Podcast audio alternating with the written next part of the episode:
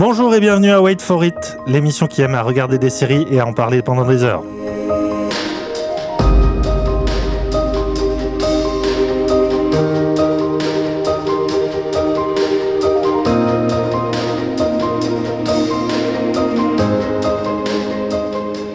Programme de cette émission d'avril, les reliques extraterrestres de débris, les justiciers ailés et hivernaux de Marvel, les femmes touchées de The Nevers, les médecins débordés d'Hippocrate, les années sida anglaises d'It's Sin et la famille dépravée de Shameless. Mais que serait le yin de Wait for It sans son yang? Bonjour Christophe. Et bon anniversaire Ah, merci. Ouais, Parce que je ne l'ai pas dit dans la réalité, hein, je suis en retard, c'était hier. Je te souhaite un très joyeux anniversaire, mon Merci. compagnon d'armes de série télé. Merci beaucoup. Euh, voilà, le temps ne glisse pas sur toi. Enfin, si, il glisse. Oh, je sais même pas faire des compliments. Bref, on va parler plutôt de séries. Hein, on est, je suis plus calé là-dessus. Quoique, Euh, on revient. Allez, très vite sur euh, les débuts de saison qu'on avait abordés la, dernière fois. Euh, alors, on avait parlé de Servant, de Losing Alice, de Snowfall. On avait dit beaucoup sur toutes ces séries-là. Euh, Servant et, Lo- et Losing Alice, on avait adoré. On, il nous manquait très peu d'épisodes. Euh, Voilà, il n'y a pas besoin de rajouter, si ce n'est que euh, T'es toujours aussi bien. Exactement, l'enthousiasme, c'est confirmé. Alors, The Walking Dead, je pense qu'on peut peut-être s'arrêter quelques temps là-dessus. Donc, on avait vu deux épisodes. De, euh, donc, c'était la dixième saison, deuxième partie. Ouais, En- enfin, en- troisième partie presque. Oui, c'est ça. mais Euh, c'est voilà et euh, saison très très clairement marquée. euh, en termes de production par la- l'épidémie de Covid, euh, qui fait que les tournages ont été un petit peu chahutés, mais on sent aussi que euh, pour des, des- des raisons évidentes de restrictions sanitaires, le, le- le casting choral est un peu euh, voilà éclaté, euh, divisé dans des épisodes qui sont un peu plus intimistes et qui s'intéressent euh, aux relations euh, privilégiées entre certains personnages. Euh, à la fois, on était marqué par une forme de lassitude de la série parce que, voilà, au bout de, de je sais pas, plus, c'est plus de dix années hein, maintenant. euh, Mm. euh, la série a quand même montré plus que ses limites. Elle a perdu une très grande partie de son public. Elle ne fait plus partie des, des grandes œuvres populaires euh, que tout le monde euh, télécharge. Voilà, le lendemain de la diffusion, on est très loin de ça. Et à la fois, il y avait voilà ce, ce sentiment un peu de d'ennui et aussi le fait qu'il y avait encore quelque chose à sauver. Et on avait été assez touché, notamment euh, par un épisode qui revenait euh, sur euh, toute l'histoire, euh, la non-histoire presque, la, non-consommation amoureuse de, entre, de la relation entre Daryl et Carol, euh, qui nous avait assez touché parce que déjà elle était, elle était rétrospective, elle, elle allait enfin, enfin dans la confrontation alors que toujours c'était dans le non-dit, hein, et ça marchait plutôt bien puisque c'est deux acteurs exceptionnels. Le reste des épisodes, alors on peut dire que c'est très inégal. Oui. Euh, Comme souvent. comme souvent, euh, il y a les problèmes qui inhérents à la série n'ont pas disparu, loin de là. Euh, Il y a, oui, il y a, il y a une sorte de tendance à la caricature dans les sentiments humains ou dans les, les relations de certains personnages qui, qui n'a pas, qui n'a malheureusement pas disparu. Il n'empêche que je trouve que c'est, ça, ça fait longtemps que je m'étais pas autant intéressé à la série que pendant cette partie-là. Euh, ne serait-ce que bah déjà il y a un autre épisode dédié au couple euh, Daryl Carol qui cette fois-ci se sont séparés. C'est très intéressant parce que le, le- l'épisode précédent ils étaient quasiment forcés d'être ensemble, Mm. obligés un peu de s'avouer certaines choses et le l'épisode suivant euh, montre qu'ils essaient de survivre l'un sans l'autre. Je trouve ça très très enfin, assez malin conceptuellement, euh, même si là pour le coup euh, tu sens vraiment le le fait que la production a pas eu d'autre choix que de, de filmer. euh, Enfin, c'est deux huis clos en fait qui sont mis dos à dos. Je trouvais ça très intéressant. Euh, Vas-y, hein, Christophe, n'hésite pas. À, Non, non, mais c'est vrai que on, on- on sent en effet que la prod euh, a fait vraiment que des, ce qu'on appelle des bottle épisodes, quoi. Oui. Et on sent que voilà, ils ont fait avec les moyens du beurre, euh, avec quelques personnages seulement. Enfin, voit quasiment aucun figurant, des choses comme ça. Hum. Et, euh, et moi, ce qui m'a surtout plu, et Oui, on et- va y arriver, c'est le dernier. Mais... Et tu as raison de dire que. enfin, c'est vrai que c'est sur ces. euh, il y a eu six épisodes euh, du coup. à peu près? Ouais, à peu près, ouais. 4, moi je sais plus. Et, euh, et enfin, en effet, c'est quasiment ce que, ce que la série a fait de mieux depuis 2-3 saisons, peut-être. Quoi. Et parce qu'en effet, on revient sur un- une question, des questions intimes des personnages, etc. Dire, euh, et, et on oublie un peu tout ce côté euh, guerre de gang qui, qui, qui commence clairement à s'essouffler Mm. et qui, qui s'est répété à nauséam. Et, euh, et là, on arrive à, à ce qui, moi, faisait le, le- le sel de la série. quoi. C'était vraiment bah, des questionnements assez, assez forts euh, en, en temps d'apocalypse, des choses comme ça, des questions sur la, la violence. Est-ce que, euh, est-ce que les personnages doivent s'y s'y soumettre Est-ce qu'ils doivent euh, tout faire pour euh, essayer de reconstruire un monde euh, un, pacifique, entre guillemets, etc. Et et il y a un épisode qui revient assez, euh, Ouais, entre euh, assez joliment là-dessus. avec euh, l'errance de Gabriel et Aaron. hein. donc Ouais. Gabriel, le, le- le prêtre, hein, qui, qui a été souvent traversé par des crises de foi et qui là semble avoir trouvé une sorte de sérénité intérieure entre la persistance d'une croyance dans une forme de transcendance ouais. et en même temps, le, enfin, ça y est, il a enfin accepté cette espèce de lucidité face à la nature humaine qui est que c'est un survivaliste comme un autre et qui se défendra jusqu'au bout des ongles. Ouais, et qui- Face à Aaron qui, euh, euh, lui, incarne quoi? Qu'est-ce qu'on pourrait dire sur Aaron? Si ce n'est qu'il il a quand même l'arme la plus badass du monde, à savoir une sorte de masse d'armes à la place du bras. Bah lui, il a, il, pense qu'il croit encore à, à la possibilité de, de, de survivre dans ce monde sans forcément euh, éliminer tous ceux qui sont euh, qui n'ont pas la même vision que soi, entre guillemets. Et, et alors qu'en effet, le, le- le prêtre qui était un peu dans la même lignée, euh, bah, il, il prend plus de risques, quoi, en gros. Ouais, ouais, il y a une forme de cynisme qui avait été. Mais le- l'épisode est intéressant. Je crois qu'il s'appelle One More parce qu'en fait, ce n'est que une quête sans, sans but limite parce qu'ils sont en- à la recherche de survivants tout simplement. Mm. Et c'est vraiment en mode éclaireur. Ils vont ils, ils vont au plus loin de leur base et et à chaque fois ils trouvent rien. Enfin, c'est des échecs. Et à chaque fois, le il me semble c'est c'est le prêtre hein, qui dit One More. On va on va essayer en une de plus. ouais.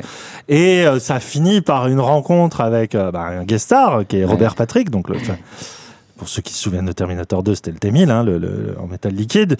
Euh, alors dans un rôle assez, assez particulier, un rôle double déjà, euh, qui incarne presque. En fait, ça me fait beaucoup penser à Au cœur des ténèbres ou à Apocalypse Now dans la structure, c'est-à-dire qu'on va vraiment aux confins. Mm. On a l'impression d'aller aux confins du monde, là où réside peut-être l'antre de la folie, un peu le, le colonel euh, Kurtz, quoi. Ouais. Et Robert Patrick joue un peu ça. Et, et à la fois, c'est intéressant parce que, euh, effectivement, la série revient à cette notion de qu'est-ce qu'il y a à préserver d'humanité, est-ce que ça vaut encore le coup, ou, ou au contraire, on se renferme sur nous. Et je pense que c'est des thématiques à la lueur des États-Unis qui, qui sont hyper d'actualité. Enfin, est-ce qu'on se construit un mur, tout simplement Mm.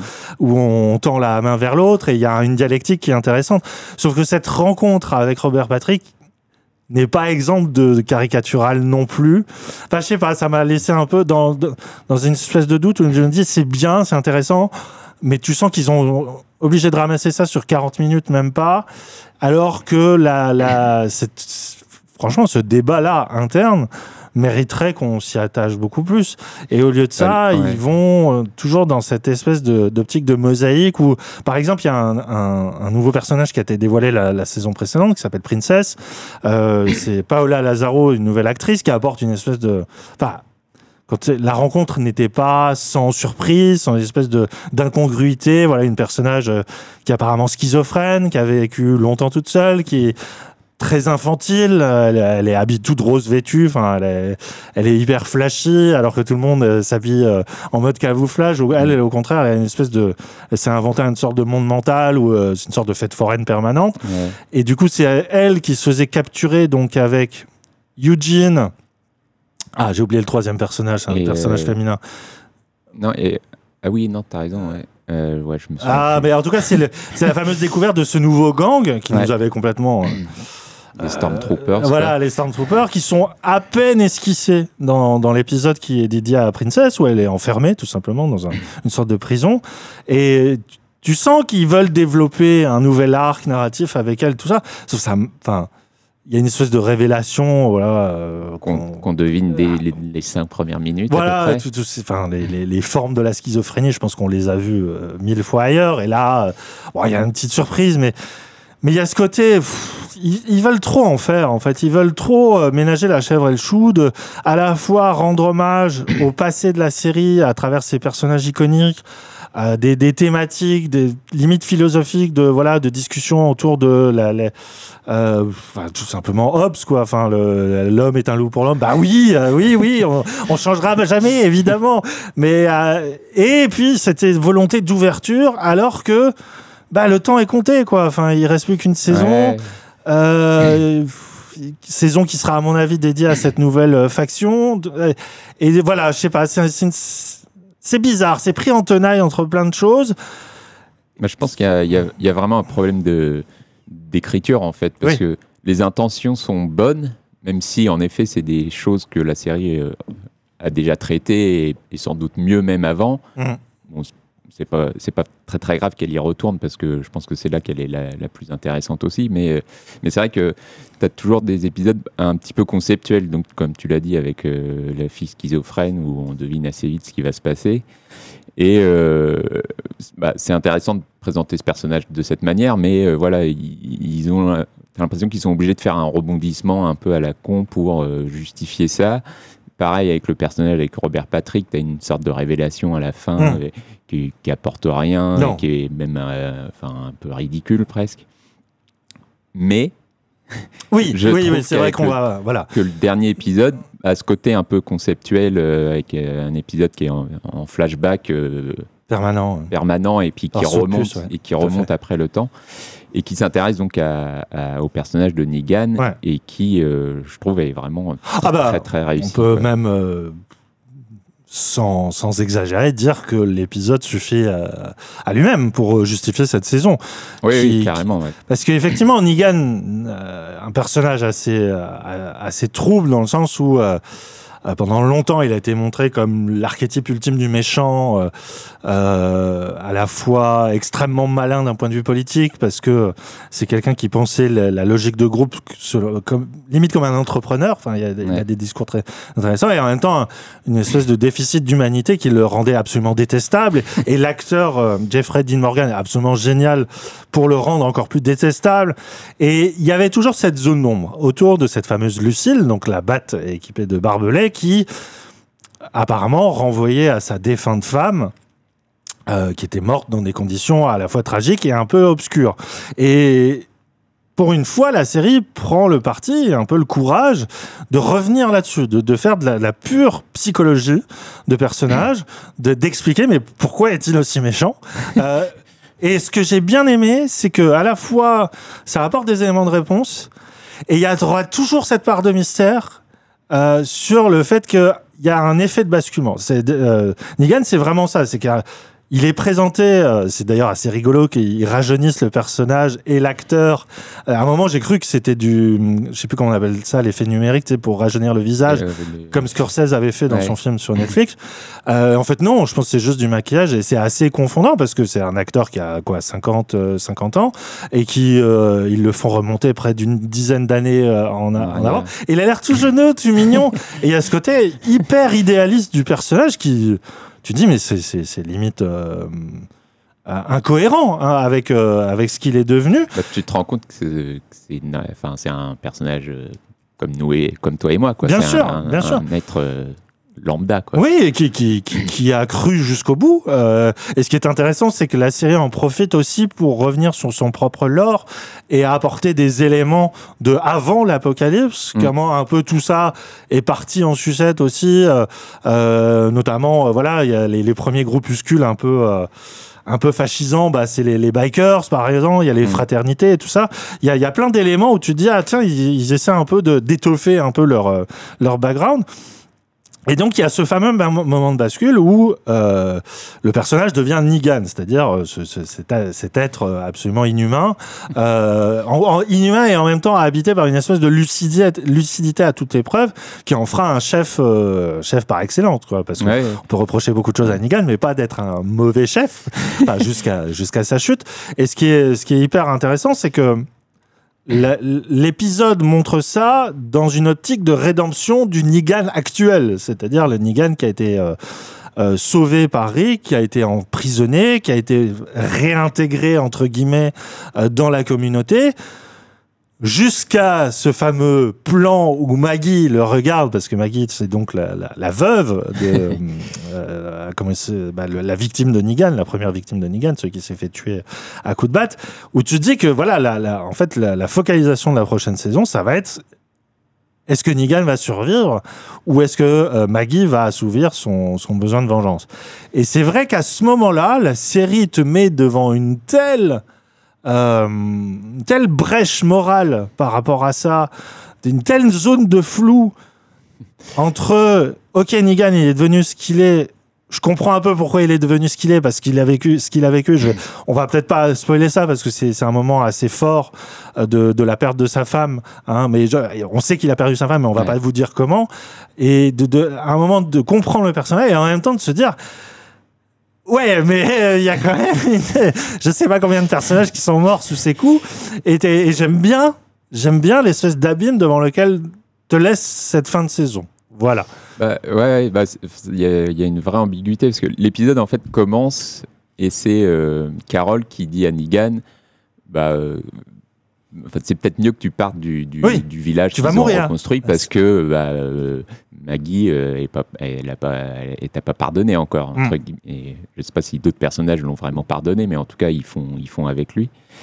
Et, euh, et l'épisode se termine donc après tous ces flashbacks, etc. Et lui revient dans le village en disant euh, je m'en fous, en gros, je suis prêt à prendre le risque. Et, et, ce qui est intéressant, c'est que le flashback montre que bah, il s'est peut-être laissé faire un moment et que, et que en repensant à tout ça, il se dit non, je veux il veut pas revivre la même chose en fait et il veut pas se laisser faire et hmm. il assume en fait euh, tout ce qu'il a pu faire et, euh, cette rédemption qu'il qui, qui, qu'il est en train de faire plus ou moins et, et en même temps sans euh, il n'est pas allé voir Maggie en lui disant je, m'excuse et machin enfin et, ce serait complètement ridicule mais et d'ailleurs il, il la regarde avec ce fameux sourire cet acteur est incroyable pour son sourire en fait son sourire en coin euh, qu'il jette juste avant de devenir psychopathe. Mm. Euh, puis il a toujours cette posture de. on dirait une rockstar, hein, Niga. Enfin, l'acteur le, vraiment à camp le, le, personnage de manière purement corporelle. Euh, il y a ce, ton très traînant aussi, très euh, accent, euh, je sais pas, pas, du sud, mais il y a un, il y a un vrai travail de composition d'acteur. Et c'est peut-être le seul qui, le, avec Daryl, donc ah, mais bon, bref. Tu cherches l'acteur euh, Oui, euh, euh Norman Reedus. Euh, voilà, avoir à faire des vrais travaux de composition de personnages. alors que les autres sont plus dans. Je sais pas, ils sont peut-être pas aussi bien dirigés. En plus, enfin, Jeff, Jeffrey. Dean Morgan. Dean Morgan, ouais.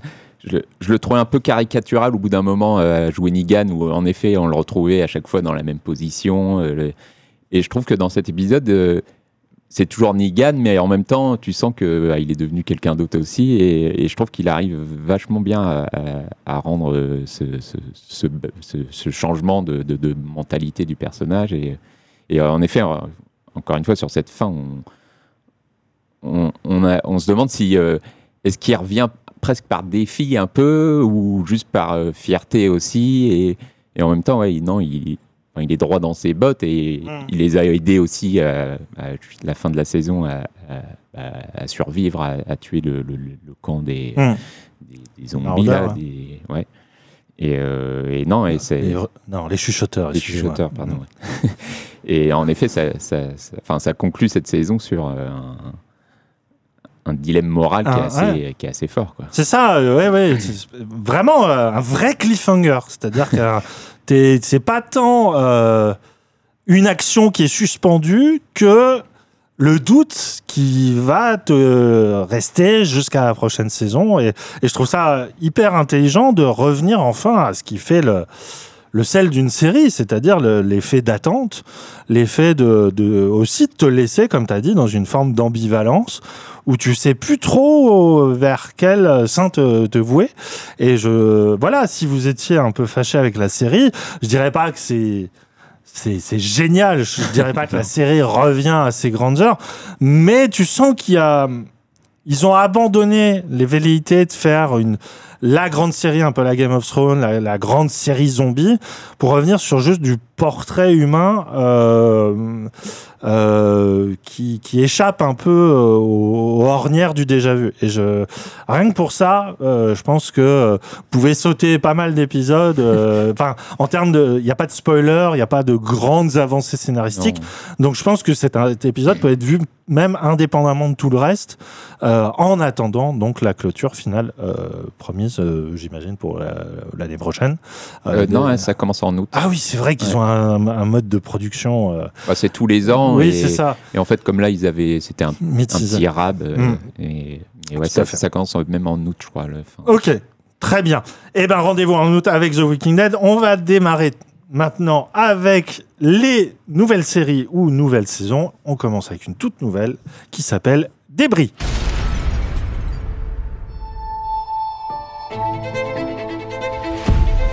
Six months ago, it started falling. And more coming. What happened here? We sucked her through 14 stories. We work for a division of the government that investigates scientific anomalies.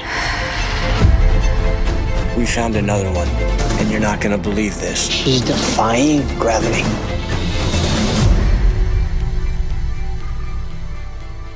Après la destruction d'un vaisseau extraterrestre dont les débris se sont éparpillés dans l'atmosphère terrestre, deux agents gouvernementaux, un américain du FBI, une anglaise du MI6, sont missionnés pour enquêter sur les conséquences surnaturelles que ces fameux débris ont causé à chaque coin de chute. À chaque épisode, son enquête paranormale autour d'un phénomène inexpliqué, l'apparition de clones, dimensions parallèles, des trous de verre temporels. Si vous pensez forcément à X-Files en entendant ce pitch, c'est normal. Joel Howard Wyman, son showrunner, n'est autre que l'un des co-scénariste de Fringe, qui a d'ailleurs fini euh, showrunner principal de, à la cinquième saison de Fringe.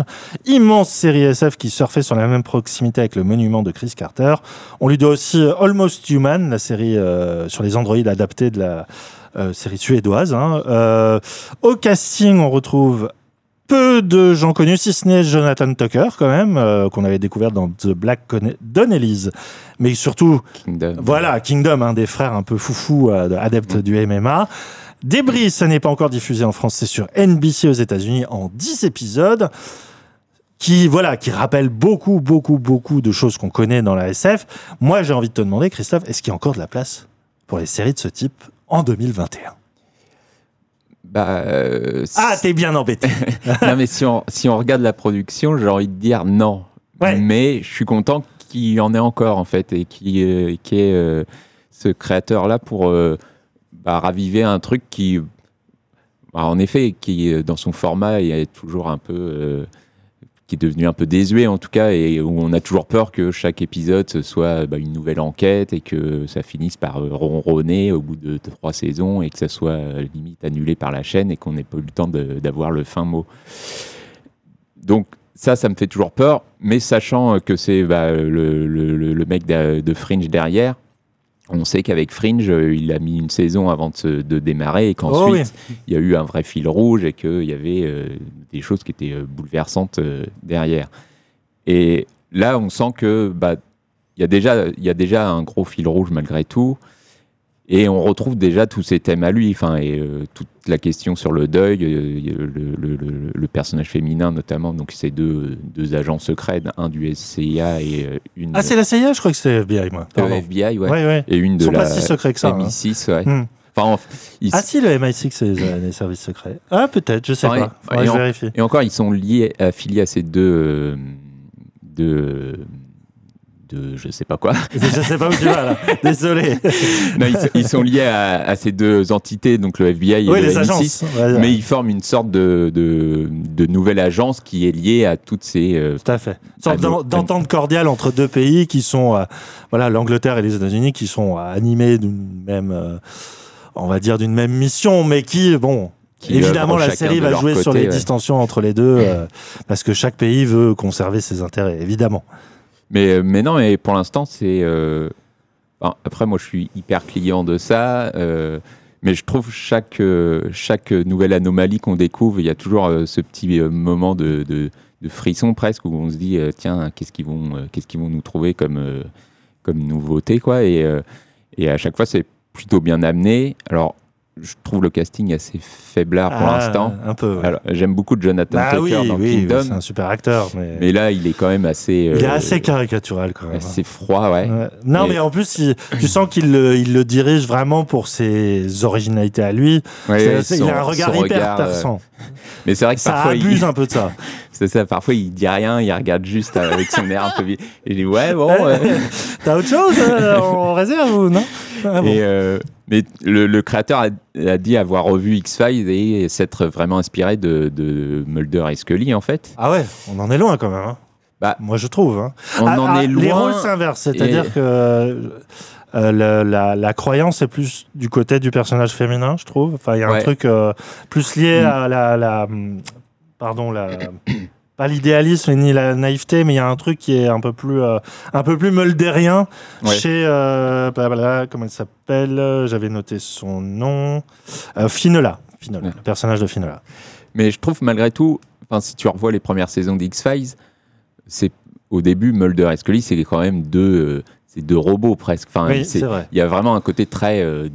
Ils arrivent sur scène, euh, sur place, euh, sur le- les, les- les lieux du crime ou autre chose, et enfin, ils sont assez froids, ils font leur truc. Et, et là, on retrouve un petit peu ça. Alors, petit à petit, on sent qu'il essaye de, de trouver une humanité derrière ces, ces deux personnages-là, dans Débris. Et, euh, et moi, j'at- j'attends de voir. Je trouve que.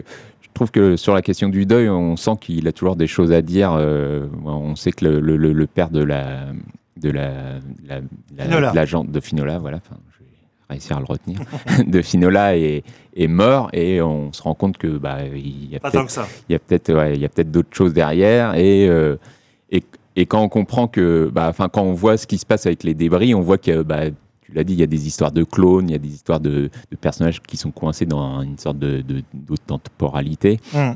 donc on se dit est-ce que son père finalement il est pas d'un autre monde? Est-ce qu'on l'a pas fait ramener d'un autre monde? Et donc bah Ça rappelle énormément donc Walter, c'est Walter hein, dans Fringe, hein, le- le, Walter, fameux père euh, qui qui qui a eu son double. qui avait euh, récupéré euh, son son fils d'une autre dimension enfin, et qui amenait des Oh choses là, c'était chef-d'œuvre. ouais, Quelle grande série Fringe. hein. Faut aller au-delà de sa première saison, mais très grande série. Ouais. Et, et voilà, donc pour l'instant, moi j'aime parce que voilà, ça me parle, c'est des thèmes qui me parlent. Et je trouve que dans son format euh, voilà, très épisodique, euh, ça marche plutôt bien. Après, c'est pas toujours hyper bien raconté, pas hyper Mm. bien joué, mais il y a un truc qui me retient. Quoi. Oui, non, je suis euh, d'accord avec toi. C'est une série qui a extrêmement bien compris pourquoi on aimait X-Files et Fringe. C'est effectivement cette espèce de. C'est limite comme un, un shoot de, de, de drogue, quoi. C'est que tu y vas. Alors, X-Files, effect- comme tu as dit, euh, l'empathie pour les personnages, le- la, la passion pour leur, leur, euh, leur euh, com- comment dire, leur désir euh, non consommé, euh, puis qui finalement sera consommé, mais très très tardivement. Enfin bref, euh, ça, n'était que du bonus. Mais à la base, effectivement, X-Files, c'est chaque début d'épisode, tu, tu viens prendre ton phénomène, paranormal parce qu'il y a un truc dans ce traitement, euh, dans ce genre, j'ai envie de dire, c'est c'est toujours cette idée de. Ils, ils savent très bien implanter euh, dans des zones rurales, dans des, des milieux très euh, quotidiens. euh, voilà, un tout petit village, un school bus, un, ah non, pardon, un, un bus, un transport Mhm. en commun. Enfin voilà, la scène de la vie de tous les jours qui tout d'un coup est perturbée par de la pure SF, mais de la SF qui est très rationalisée. C'est-à-dire que c'est pas des, enfin dans X-Files il y avait beaucoup de monstres, mais euh, c'est c'est vraiment tout d'un coup le temps s'arrête ou tu- ils peuvent plus rien entendre. Enfin, il y a un truc. euh, D'ailleurs, Coveney aussi, de façon très euh, franchouillarde, le, le faisait aussi. C'est- Chaque épisode commençait aussi sur ce, cette espèce de voilà de petit phénomène comme ça qui nous qui nous fait basculer d'une de- du, du normal très quotidien dans une espèce de, C'est ouais, de c'est- fantastique. c'est très Et- fringe aussi. Quoi. Il- Bien sûr, Fringe a été Chaque début d'épisode, c'était une sorte de, de petit court métrage ça. excellent où on, se- où on- voyait un nouveau phénomène euh, paranormal. quoi. Tout à fait. Et Debris le, le fait effectivement très bien. Les effets spéciaux sont très convaincants. Euh, ça te, ça t'accroche par cette espèce de mystère. Puis ça joue aussi, enfin, sur les années 90, où tout d'un coup, t'avais Jacques Pradel qui parlait de, de, de Roswell. Enfin, t'avais ces- cette ère bah, de- du, du complotisme naissant. Enfin, ça, ça me renvoie tout le temps à ma jeunesse, en fait. Et, euh, Et le- la série, finalement, pourrait tenir que là-dessus. Et c'est un peu son problème. Comme tu l'as dit, il y a un vrai défaut d'écriture des personnages principaux. Euh, les acteurs font ce qu'ils peuvent, mais tu sens vraiment qu'ils sont enfermés dans des archétypes qu'on a déjà vus ailleurs. Le fameux mystère central autour du, euh, du personnage euh, de Finola qui est maintenu dans un secret que l'autre personnage, lui, est au courant. Bon, bah, tu te dis, bon, ça va pas aller très loin. Euh, Je, je sais pas. tu sais. Il le résolve assez vite, ça. Donc, euh, Ouais, ça oui, c'est vrai que moi j'en ai vu que, que 4, il y, en a, il y en a 10 en tout. Bon, je regarde ça parce que j'ai envie de voir le début de chaque épisode, mais je t'avoue que j'ai eu beaucoup, beaucoup de mal. Ah, et je l'avoue, je me suis Ouais. même parfois endormi euh, devant le développement. euh, déjà des enquêtes préliminaires, je trouve que le développement, euh, bon, t'amène vers des. à chaque fois, c'est des grandes questions morales, euh, philosophiques. euh, bon, on a déjà vu. Et là, le duo, à mon avis, est, est tellement sur des rails que il va pas m'emporter bien loin parce que Fringe aurait pu tomber là-dessus. C'était- les mêmes reproches qu'on fait là à Débris, c'était les reproches que je faisais à la saison 1. Mm. Sauf qu'à un moment, euh, Fringe, c'était bien sûr Wyman, mais c'était aussi un petit peu quand même euh, Abrams. Enfin, il y avait cette science de comment dire du questionnement quantique. C'est-à-dire que Fringe, à un moment, c'était plus que des enquêtes, c'était des épisodes entiers qui étaient des concepts qui jouaient avec les Mm. notions de temporalité, un peu comme Lost. Enfin, il y avait vraiment, c'était vraiment des moyens métrages qui étaient presque indépendants du reste, et on oubliait le, le fil rouge parce que euh, il y avait un tel jeu sur les formes, sur les euh, sur la notion de la sérialité, les, les acteurs étaient prodigieux. Enfin, l'acteur de Walter était, enfin, était tellement euh, bouleversant, mais le personnage lui-même, euh, dans, dans, dans ses choix qu'il avait dû faire, que là, j'ai beaucoup, beaucoup de mal. Ou alors, il va, il va avoir un twist de fou à la fin de la saison et on va repartir sur euh, cette idée d'un monde double. Je ne sais pas ce qu'ils vont inventer, mais je sais. L'idée de base qu'un bah, c'est peut-être ça. C'est je cette civilisation extraterrestre, à un moment, elle va peut-être intervenir. Parce que pour l'instant, c'est juste des débris d'un vaisseau qui sont éparpillés aux quatre coins de la Terre. Ça crée des, euh, des troubles dans notre réalité. Bon, ça, c'est le, le postulat de départ. Bah, J'attends de voir si cette civilisation, elle va peut-être pas intervenir. Parce que c'est- le but, j'imagine. Bah, en, en tout cas, on les il voit. y a un mastermind on derrière les tout voit, ça. je crois, dès le premier épisode, la fin du premier ou du deuxième, je sais plus. On les voit en train de, de reconstituer en fait ce vaisseau euh, Ouais. avec tous les débris qu'ils récupèrent. Après, euh, est-ce que Oui, mais pour l'instant, c'est à l'état d'artefact. Mais moi, j'ai Bah, envie de ouais, voir, est-ce qu'il y a autre chose? Il y a une civilisation derrière ça, quoi. bah, euh, a priori, oui. Et là, peut-être, ça va me raccrocher à des choses un peu plus, euh, un peu plus entraînantes, quoi. Mais ouais, non, mais bah, si- la série reste euh, comme ça, enfin, en effet, euh, on peut imaginer qu'il y ait euh, des millions de débris qui tombent et donc des millions d'épisodes et donc des Ouais. millions de- d'histoires complètement. est-ce euh, que ça va suffire? Mais voilà, moi je pense pas. Et puis, ben, les audiences sont pas terribles déjà apparemment. Et euh, donc, en effet, c'est le genre de série qui peut se faire annuler à la fin de la saison. Donc, est-ce qu'il y a un truc qui va, voilà, nous raccrocher?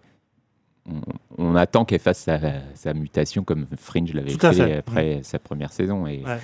Mais Fringe, ça a été une série très accidentée parce que, comme je l'ai dit, Wyman, au départ, il, est- il a commencé juste comme euh, co-scénariste. Ouais, ouais. Et à la cinquième saison, il est devenu showrunner. Donc, c'est- il y a eu plein de départs. Je pense qu'il y a eu pas mal de dissensions parce que je pense que Fringe a, euh, savait pas trop où elle allait au, dépa- Bah, au elle avait départ. failli être annulée. Voilà, je crois. Enfin, et- Et au final, elle a- elle- ce n'est qu'au fil de pirouettes et de, de, de- de vraies prises de risques euh, narratives qu'elle a trouvé son chemin et qu'elle est devenue une, vraiment une, une œuvre importante. Hmm.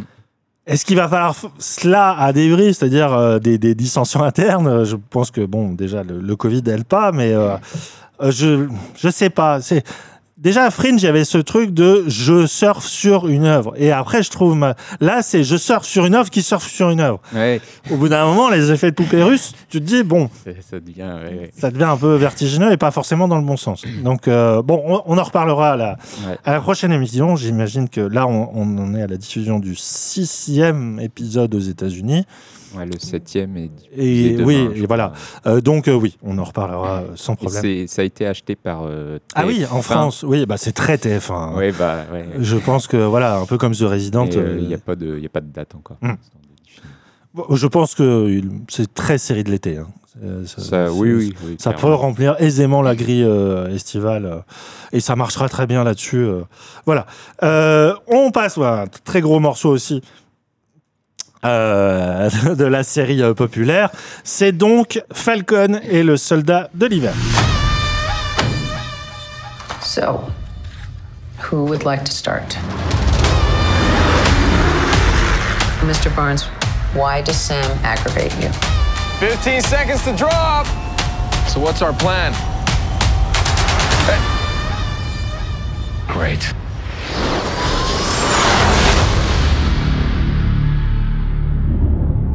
Superheroes cannot be allowed to exist. I have no intention to leave my work unfinished. Nouvelle incursion dans le MCU. La série se penche sur deux personnages aperçus dans Captain America, le soldat de l'hiver. Sam, oh là là, déjà t'es en train de te prendre la tête. Sam Wilson, alias le faucon, ancien sidekick de Captain America, et Bucky Barnes, alias le soldat de l'hiver, ancien assassin à la solde de l'Hydra. Je sais pas ce que je raconte. Après l'éclipse, alors que Falcon remet le bouclier de Captain America au gouvernement, qui vient lui-même de choisir le remplaçant de Captain America pour faire régner l'ordre, le justicier ailé doit s'allier aux soldats de l'hiver pour combattre les Flag Smashers, un groupe terroriste qui veut faire revenir le monde dans le chaos de l'éclipse.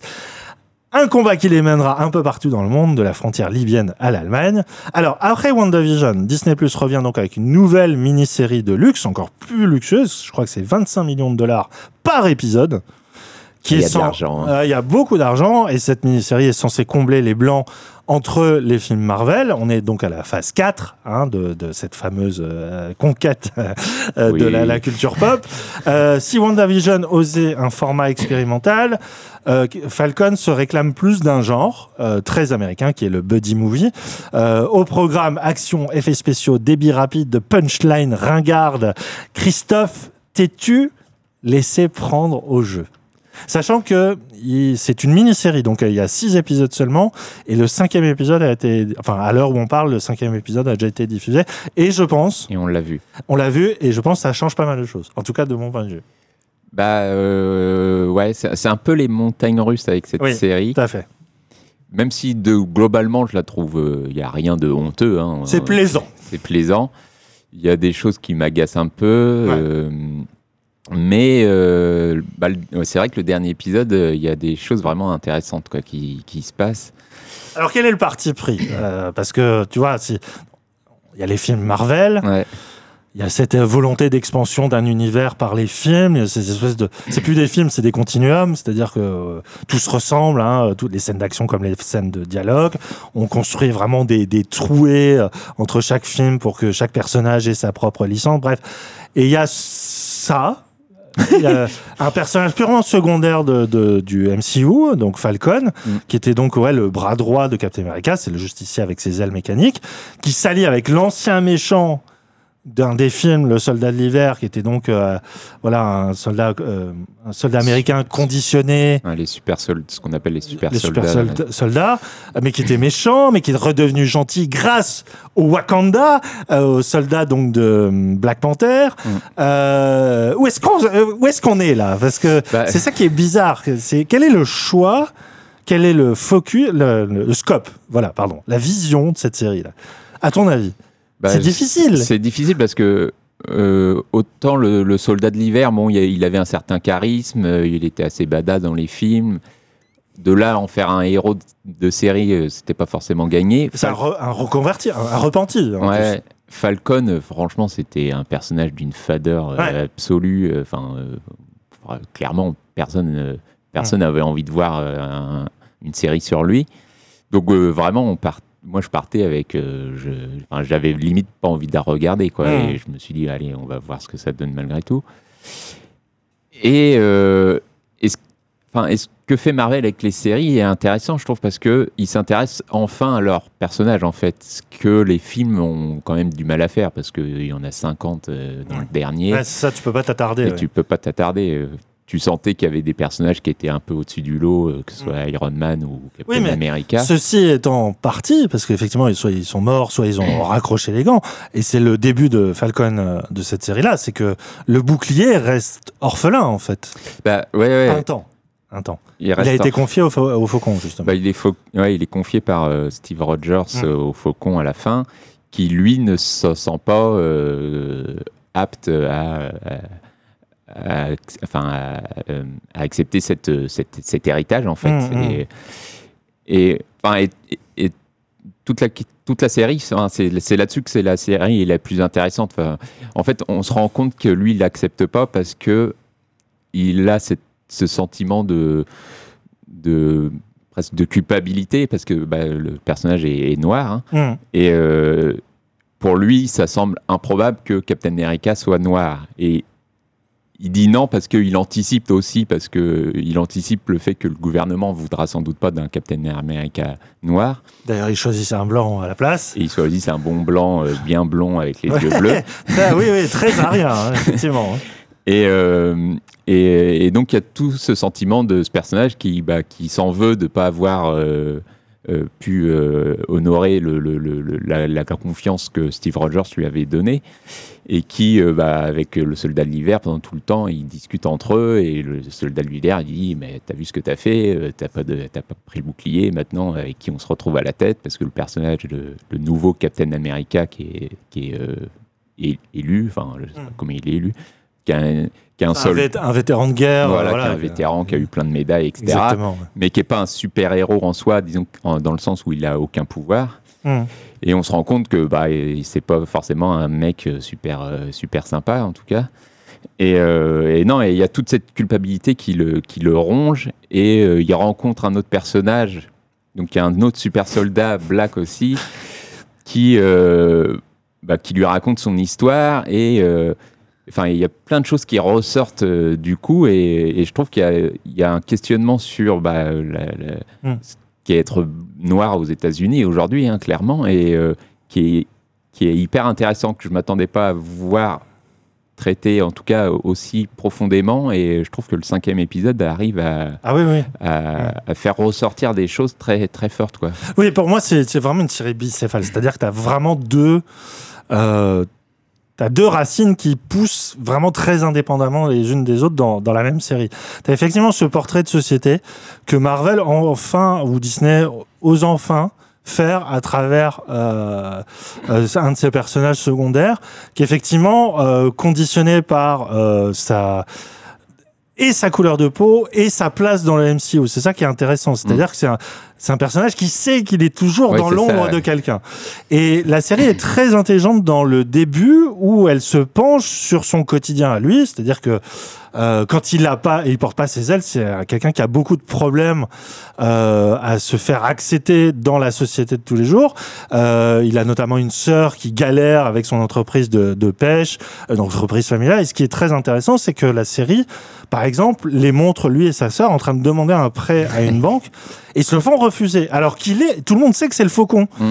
Sauf que, évidemment, la réalité, c'est que oui, t'es le faucon, mais quand tu portes plus ton habit, t'es juste un noir comme les autres et un noir américain comme les autres, bah, il se fait, comme beaucoup malheureusement, refuser, refuser un crédit parce que euh, c'est voilà, c'est endémique à la société américaine. Et je, la- je- ah, c'était clair de lucidité en 2021 dans une série euh, aussi euh, euh, calibrée pour euh, être consensuelle et tout ça m'a profondément étonné. Et je me dis, waouh, ça y est, là on touche quelque chose de politique, on touche quelque chose de social. euh, sauf que c'est le premier épisode. Et t'as le deuxième qui enchaîne sur attendez les gars, il faut faire évoluer l'MCU, faut revenir à cette putain d'éclipse de la phase 4. Donc là, l'éclipse c'est le moment un peu leftovers de de, de, de Marvel hein, où il y a Mhm. une partie de l'humanité qui a disparu pendant un temps et voilà qui a sorte d'apocalypse interne à la à- au lore euh, au lore Marvel. Et donc avec ce groupuscule terroriste qui fait que le Faucon va devoir s'allier aux soldats de l'hiver bon gré mal gré pour euh, enquêter à travers le monde euh, sur euh, sur leurs agissements. Et là, on revient à une mécanique d'écriture qui fait penser autant à 48 heures de Walter Hill, à L'arme fatale évidemment, euh, pas mal de Fast and Furious aussi pour le côté un peu ringard, un peu euh, euh, badass en carton, euh, des des, des héros, enfin qui roulent des mécaniques. Enfin, Mm. c'est fou comme la série bascule à un moment dans cet esprit très 90s, très film d'action à l'ancienne à papa, enfin où tout d'un coup toutes les problématiques sociales sont, sont envolées, on revient à des trucs hyper limite patriarcaux, enfin vrai- vraiment il y a un truc où il y a un personnage féminin qui est là, qui sert vraiment limite de potiche. Enfin moi- ça m'a un peu Ouais. un peu choqué quoi. Euh, de, de, de- tout d'un coup cette régression, tu te dis mais attends mais euh, pourquoi on m'a promis un truc et là on revient à, à des choses extrêmement dispendieuses avec des, des scènes d'action de, de combat qu'on a vu 50 000 fois. elles sont pas belles, elles sont pas originales. Enfin, il y a, et il y a ce moment qui pouvait me raccorder encore un petit peu, c'est ce, ce nouveau euh, Captain américain, ce clone, euh, qui, est, qui est un acteur que j'adore, c'est Wyatt Russell qu'on avait découvert dans Lodge 49, il y a une série Amazon que, que peu de monde a vu, qui est très, qui est très, euh, qui est très bizarre, euh, très très pinchonienne, voilà, à des kilomètres de ce que fait l'acteur. D'ailleurs, le pauvre acteur, j'ai appris qu'il avait dû clôturer tous ses réseaux sociaux parce que il y avait des fans hardcore qui l'avaient menacé de mort parce que. Mais c'est intéressant dans l'idée qu'il remplace quelqu'un pour qui il n'a pas les épaules.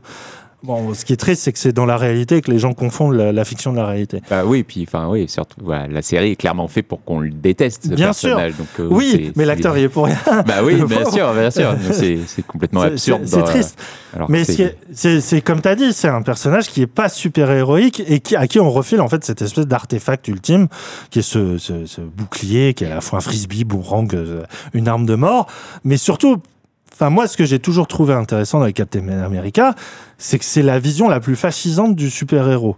Ouais. Sauf que ils ont, les, Marvel- les films Marvel l'ont jamais assumé. Ils l'ont toujours mis du côté du positif. Mais non, c'est les bons côtés de l'Amérique. Enfin, déjà, je trouve ça à gerber. mais il n'y a, jamais eu cette noirceur qu'il pouvait avoir chez DC par, parfois du super-héros qui est toujours à la lisière de entre la, la justice humaniste et le, le- le fascisme total. Mm. Et ce personnage-là de remplaçant, à un moment, l'esquisse. C'est qu'à un moment, il bascule dans le, la, la noirceur, il bascule dans la justice euh, au nom d'une espèce d'idéal d'ordre et tout ça. Sauf que c'est fait avec euh, des, des, des sabots, euh, de, de- je sais pas de, de, de combien de taille. Il y a un moment où il, se, il est dans un exercice de pure vengeance.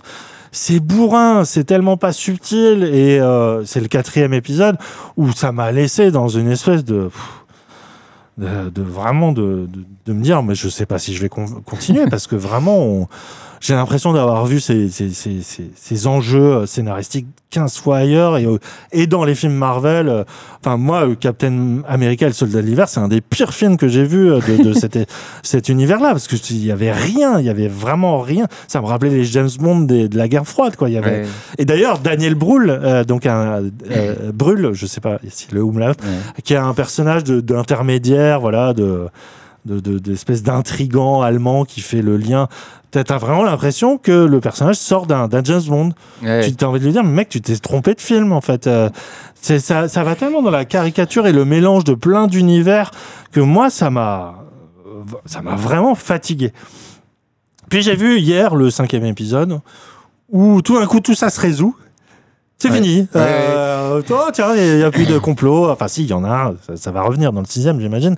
Mais euh, tout d'un coup, il y a une énorme pause d'une demi-heure où tout d'un coup, le, le- le faucon, euh, à qui on a littéralement brisé les ailes, revient à sa vie de tous les jours, retape son bateau.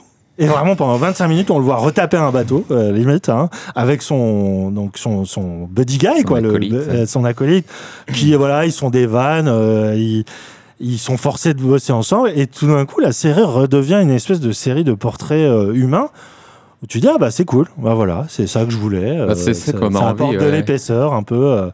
Et puis là, pour le coup, tu as le vrai questionnement de, bon bah le, le bouclier à nouveau dans ses mains, il peut enfin le porter, et tu as, comme tu as dit, tout ce questionnement, mais moi, personnage, homme noir, est-ce que j'ai le droit Est-ce qu'on va m'accepter? Parce que déjà, euh, comme on voit ce qui est devenu le remplaçant, mais Mm. moi, ça va, je vais me faire défoncer. Et c'est vrai que euh, à l'aube d'aujourd'hui, de, de la, de la- de la question de, Black Lives Matter et tout ça, tu, tu, t'as un vrai, euh, t'as un vrai doute qui est laissé en suspens que je trouve hyper intéressant. Mm. Donc euh, voilà où en est la, la série. euh, on va voir au sixième épisode parce que c'est censé se terminer. hein, Il y aura pas d'autres Euh, ouais. D'autres ça- incursions là-dessus. Ouais, tu sens qu'ils ils, ils envoient des pistes pour la suite déjà parce que bah, la fin se termine avec euh, euh, bah, le, Il se réentraîne, oui. voilà. il se réentraîne ouais, avec le bouclier, etc. Mais, Donc euh, il semble accepter enfin la, la et- mission. euh. et le méchant, euh, enfin l'autre Captain America, du coup, qui s'est euh, qui s'est mis un coup de seringue pour devenir un super soldat, du coup, qui est devenu un peu badass et un peu fasciste. et un peu fasciste sur les bords. Et, euh, et qui se crée son propre euh, bouclier. Je sais pas si tu as vu la Mhm. scène post-générique. Le générique, ouais. Et euh, donc, Sur- ah, D'ailleurs, on, a, on peut le dire. Merci Julia Louis Dreyfus qui apparaît comme une espèce bah, vraiment une apparition Ouais, comme ouais. ça, une espèce d'oasis dans un désert où tout d'un coup, euh, Ouais, donc ouais. l'actrice de, de Seinfeld et Veep. de, et de Vip, qui, qui n'a pas du tout sa place dans ce genre d'univers, qui arrive, elle a une scène, mais, mais euh, c'est tout le potentiel comique de la série et dans cette scène-là, elle est Mm. exceptionnelle. Et donc c'est la, la sorte de méchante. hein, qui... ouais, qui s'appelle Vera. non, Mm. Ouais, on ne sait pas de quel bord elle est, si elle vient des, du côté des Russes, si c'est le si c'est si l'Hydra c'est ou pas. Hydra ou quoi. Et, euh, et oui, euh, on imagine que ça, enfin, je pense que le, enfin, le Captain America méchant, ça va devenir ce qui est dans les comics le super agent, je crois, un truc comme ça. Enfin, après, euh, c'est des, Mm. et on sait que les, les, les, les, films ou les séries euh, essayent un peu parfois de, de, de- de tourner les choses différemment, quoi. Mm. Mais ça ressemble un peu à ce personnage-là. Et... Alors, est-ce qu'il va mourir dès le, dès le sixième épisode ou est-ce que ça va devenir un personnage plus important pour les films après ou Mm. pour une autre série J'en sais rien. Parce qu'a priori, il n'y aura pas une saison 2 de Falcon. Enfin, ça aurait pas de sens parce qu'avec les films, il va se passer plein de choses, j'imagine. Ouais. Mais, euh, Mais ça, c'est. à la fois hyper intéressant en termes de, de, de concept, mais moi ça me fatigue bah, de te dire là, c'est vraiment est-ce que ça va se passer quoi, comme ouais. ça parce que dans les films il faut que ça. Oh là là, mais où est l'œuvre quoi? C'est. Bah, ouais. C'est mais- pour ça que je, je garde cette espèce de parenthèse sociale que représente Falcon et qui, je trouve, ont plutôt bien creusé au final. Euh, mais c'est noyé autour de ces impératifs commerciaux qui, moi, me. Bah, c'est vrai que dans l'action, euh, la série est inintéressante et c'est quand elle se pose et qu'elle laisse ses personnages parler. Enfin, il y a une scène de, de, où ils sont tous les deux face au psy et qui parlent tous les deux. Qui, Ah oui, c'est assez joli, ouais. L'épisode 2 qui était intéressante. Et en effet, il y a cette scène où ils s'entraînent tous les deux avec le bouclier. Et Comme un lancer de frisbee. Ouais, On dirait voilà. qu'il joue au frisbee. ouais. Et t'as le soldat l'hiver qui à la fin conclut euh, Good Talk. Et, et en effet, et, et c'est vrai, et c'est, là que la série est- était euh, le plus intéressant sans doute. Quoi. Et j'attends de voir comment ils vont conclure ça, euh, même si j'imagine que ça n'a pas vraiment une conclusion, vu que c'est aussi une manière de, d'amener vers autre chose.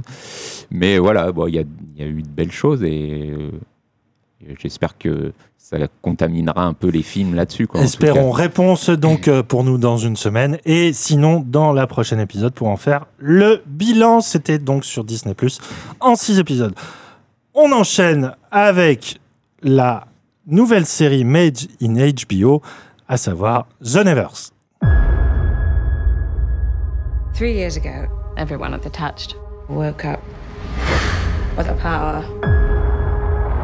Touched are rewriting the rules of reality. I want them under control. Even if it requires a bloodletting. I will cut your face to a mess. You know, the touched. Yes, they have weird deformities and afflictions. They're unhappy. Well, whatever they are, I think they're a gold mine. You know what a better world could be like. Is that the mission you were going on about? Yes. I do have a mission, and I'm not cut out for it. But it matters.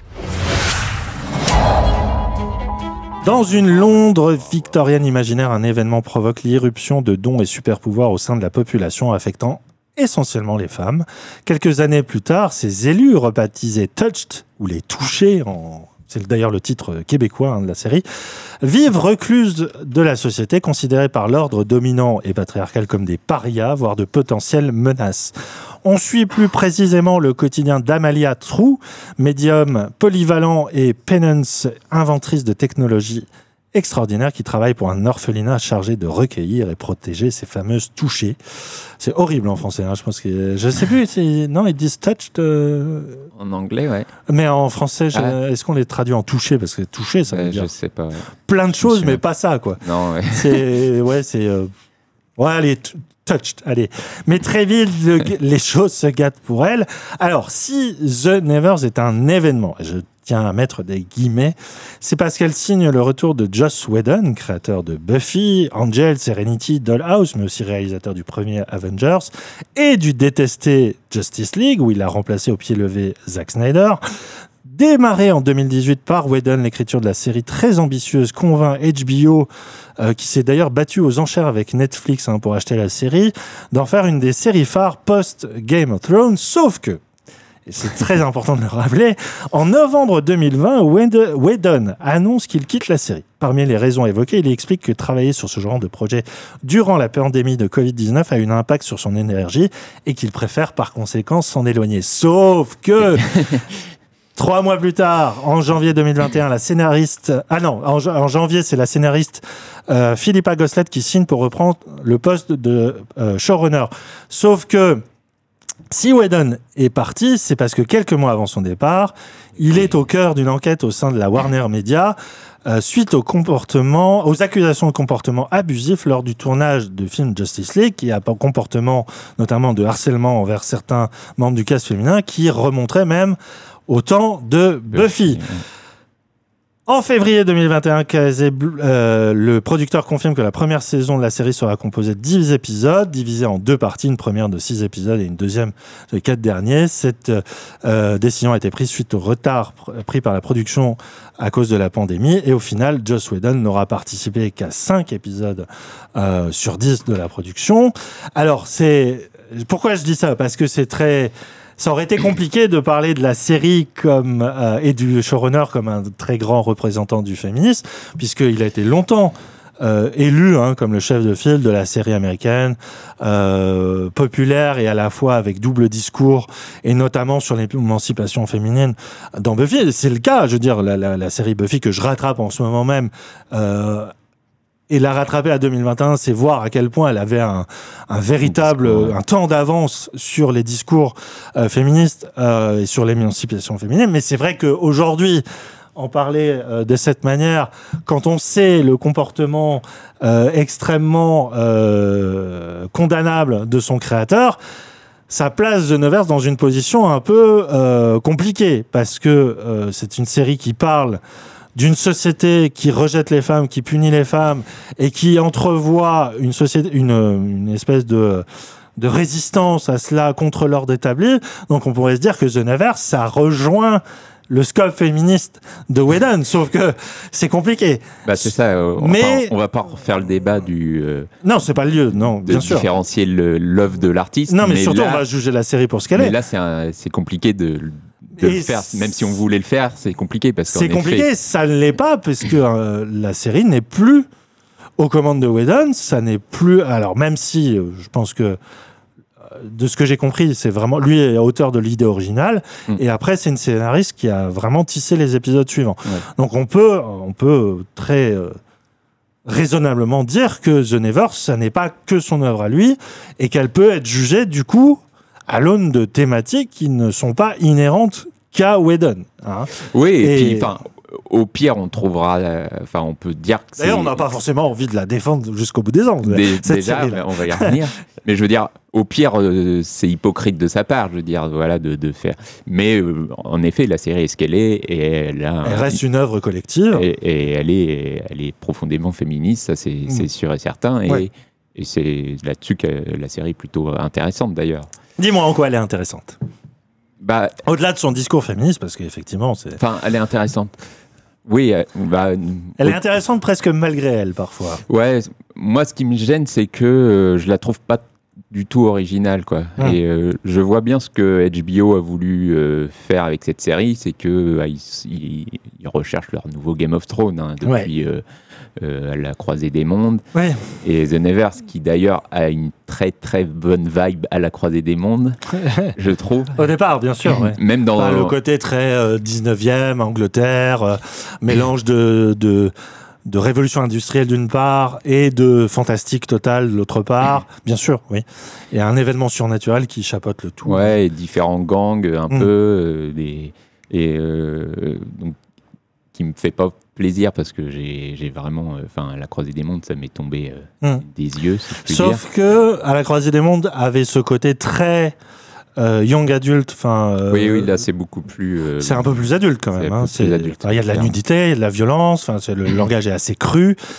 Même s'il y a ce côté très 19e, film costume, un peu Après, dans son carcan. ouais, hein. moi, ce qui me gêne aussi et surtout, c'est bah, c'est ce côté X-Men euh, au féminin. Enfin, Ah, ça te gêne? Moi, je trouvais ça vraiment intéressant, justement. bah, Alors, déjà enfin, vu, gêne. évidemment. Mais... Ça me gêne, oui et non, mais je veux dire, j'ai vraiment l'impression qu'ils ils ont juste repris X-Men, quoi. Enfin, Ouais, c'est- ouais, il y a le professeur vraiment- Xavier, il y a le les mutants, il y Xavier, a tout. c'est vraiment, hein. euh, c'est vraiment le l'orphelinat, enfin Mm. une sorte d'orphelinat qui récupère euh, bah, des, ces, ces personnages qui sont euh, touched du coup. Et, euh, et euh, ouais, et au niveau des effets spéciaux, euh, je suis pas hyper convaincu. Mm. Enfin, il y a des choses, ouais. il y a des choses qui sont très euh, vraiment euh, datées. Enfin, le personnage qui est euh, une, fille qui est géante, quoi. Mm. Mais c'est hideux, quoi. Oui, c'est l'incrustation on- un mais peu ouais, on- on, le ouais. sent euh, que ça a été, euh, enfin, ça, ça joue hyper mal sur le- les, les différences d'échelle. Enfin, c'est euh, le Seigneur des Anneaux faisait ça 100 fois mieux et Oui, après, t'as pas le même budget. J'avais pas le même budget, mais bon, il, il s'est passé euh, 20 ans depuis. Oui.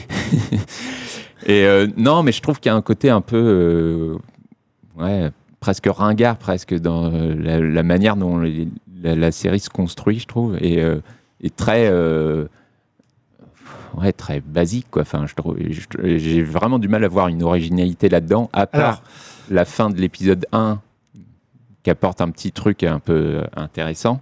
Bon, on- sans trop en dire, mais on, comprend, on, comprend comment les personnages ont été euh, euh, bah, touchés par euh, une espèce d'entité extraterrestre. On ne sait pas très bien pourquoi. Et on ne sait pas pourquoi ça a touché bah, essentiellement des femmes, même si pas que.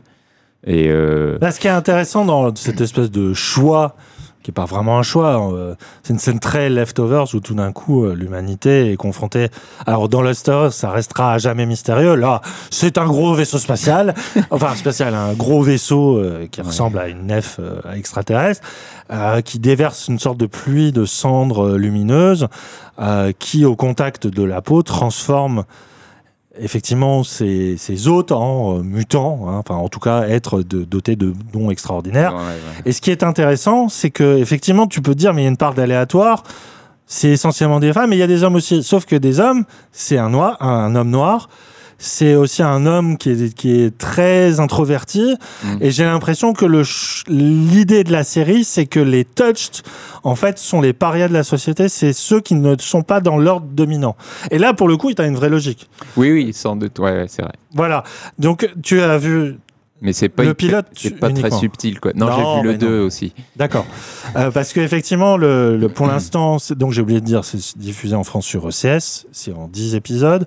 Euh, pour l'instant, on n'a été diffusé que le, le, le pilote. Ah bah non, le deuxième dans la Il nuit diffusé en ce moment. d'aujourd'hui. Ah. Euh, moi, j'ai vu le troisième et le truc, c'est que tu sens, tu sens la, la série euh, victime de son ambition. C'est-à-dire que c'est une série qui a été extrêmement coûteuse, ne serait-ce que dans la reconstitution de certains quartiers de Londres qui sont vraiment, euh, vraiment, euh, enfin, c'est films en costume et Mm. t'as certaines ruelles où ils ont vraiment dû recréer les décors de l'époque dans des entrepôts, des hangars et ça a été extrêmement coûteux pour la chaîne.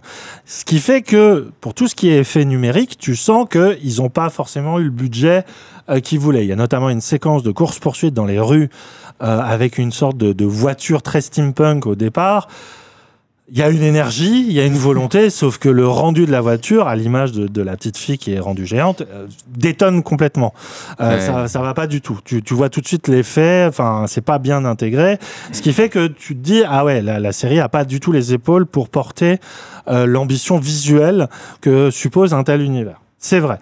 Euh, mais j'ai envie de dire, regarder Buffy aujourd'hui, bon déjà, c'est se confronter à un art du l'effet spécial en toc euh, et de des maquillages qui, qui, qui détonnent, mais tu te dis, mais déjà à l'époque, à mon avis, ça paraissait un peu cheap parce que Ouais, dans l'esprit de, de Whedon et des productions Whedon, il y a toujours cet art un peu de la, du désuet, hein, Mhm. euh, qui euh, euh, peut gêner et qui en même temps renvoie aussi à cette espèce de croyance. De, de- de- de- il, il repose sur la foi de son spectateur à euh, voilà dé- délaisser ce genre de choses et aussi euh, ça se voyait dans la direction des acteurs des fois qui n'étaient pas très naturels au contraire très théâtral qu'on retrouve ici pour moi le pilote de la série c'est le résumé parfait ou imparfait de la méthode Whedon.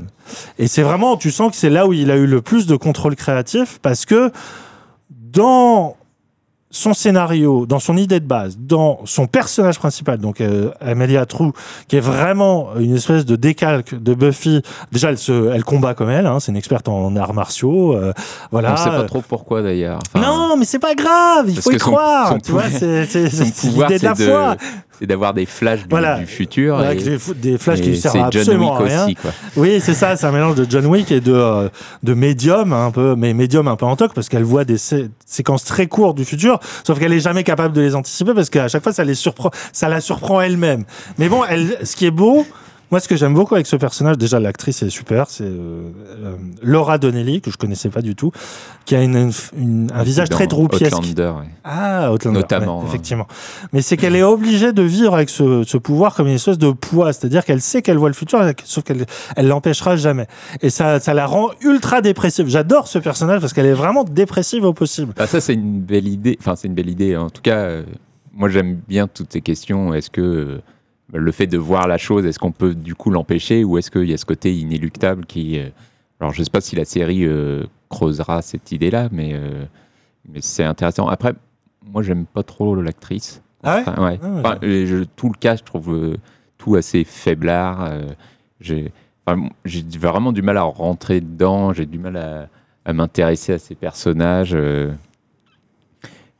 je trouve tout grossier. Enfin, on en effet, c'est c'est féministe, etc. Mais c'est pas subtil pour un souffle. hein. non, non, on non, voit c'est pas subtil. Les intentions. euh, Le truc, c'est que si tu. les, les, les- enfin, les, les patri- le patriarcat qui se réunit, euh, ouh, ouh, ouh, on rigole entre nous. Et, enfin, c'est, Oui, c'est des sabots. c'est, ouais, c'est, lourd et quand tu compares, enfin encore une fois, euh, après peut-être que je suis trop dépendant de ma vision de, de, de, de Buffy en ce moment, mais même Dollhouse, euh, Dollhouse qui était une série conceptuellement géniale, mais complètement ratée sur la sur la facture parce Mm. qu'il y avait, il y avait il y avait aucun jeu d'actrice, enfin bref, il y avait aucune empathie pour pour le personnage principal et tout, mais enfin et quand tu regardes le, le premier Avengers aussi, il y a c'est- Whedon, ça n'a jamais été quelqu'un de subtil.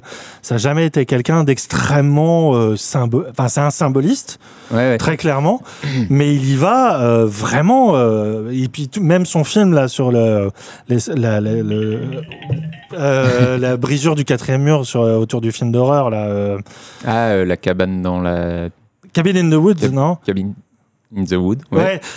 C'est un petit malin, Joss Whedon. C'est vraiment, c'est des films de petits malins, c'est des films de clin d'œil à la pop culture.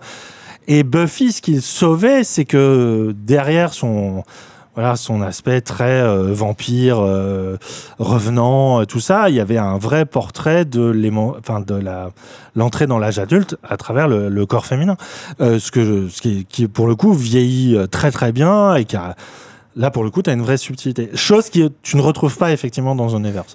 Il y a euh, cette vision de, à la X-Men d'une société où les femmes, tout d'un coup, à la Man's Tale, seraient devenues les, les anomalies qu'il faut éradiquer.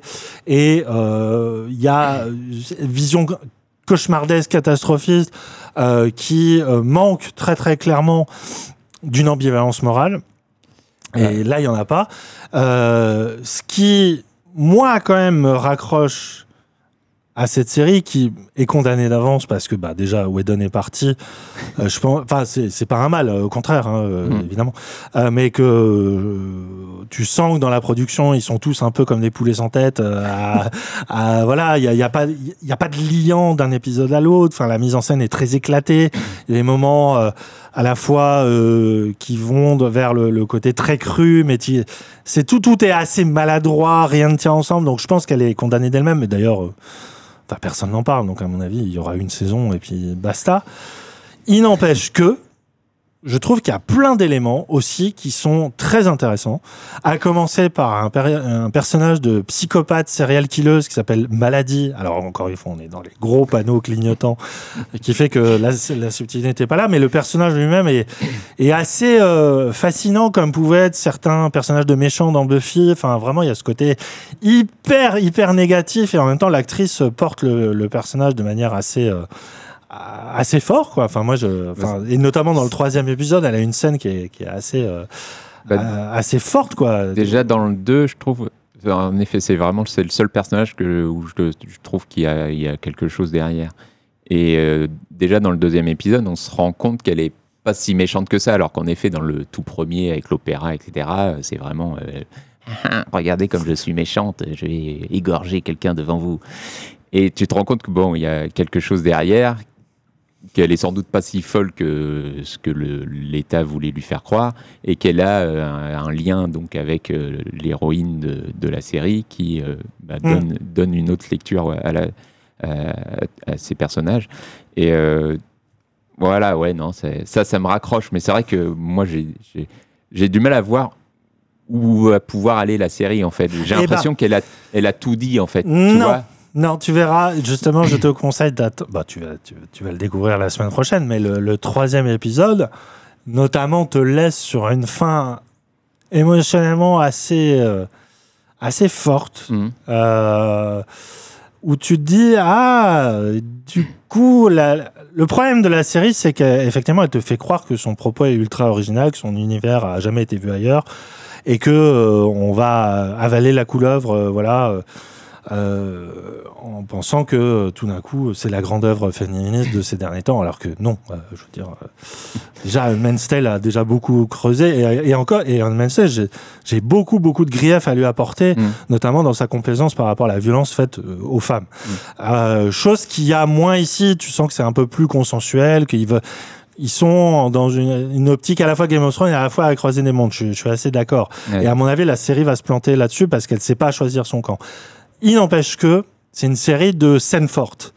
C'est un peu comme, bah, c'est un peu comme Ouais. l'opéra de Faust qui est montré dans le premier épisode. C'est- L'opéra, c'est toujours ça. C'est euh, 10 minutes d'ennui et une minute de sublime où tout d'un coup on sort tout les, les- l'attirail de mise en scène. euh, euh, ça devient hyper baroque, ça devient Mhm. voilà.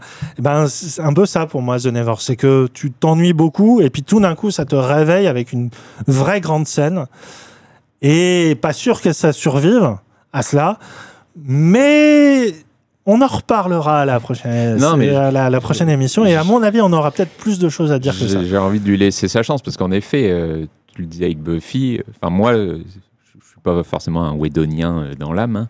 Bah, c'est difficile et- de l'être aujourd'hui. Hein, encore moins maintenant, mais, euh, mais Buffy, moi, ce que j'aime, c'est vraiment sur la, les dernières saisons presque. Enfin, même si je trouve les premières très euh, bah, teen movie euh, horreur un peu et très, très séduisantes même, et parce qu'assez légère, etc. Mais justement, il y a eu vraiment une noirceur qui arrive dans les fins de saison qui, est- enfin, qui est qu'on n'imagine pas pouvoir arriver dans le genre de série. Donc peut-être que là, je suis dans tu le même, voir, je suis dans le même noirceur, état. et- tu verras. mais enfin, ouais, en fait, il, il me manque euh, une direction, j'ai l'impression. Oui. Alors, est-ce que c'est lié à ces chamboulements qu'il y a pu y avoir? J'en sais rien, mais j'ai du mal à voir où ça va. Et autant ça peut être une qualité parfois dans certaines séries, mais il y a un truc qui m'accroche parce que j'ai- justement, je ne devine pas les intentions.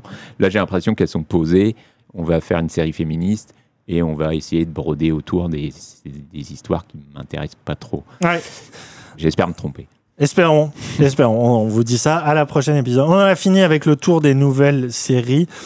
On attaque donc maintenant les fins de saison et on commence avec la série du mois, peut-être de l'année en France, C'est vrai. Hippocrate, saison 2.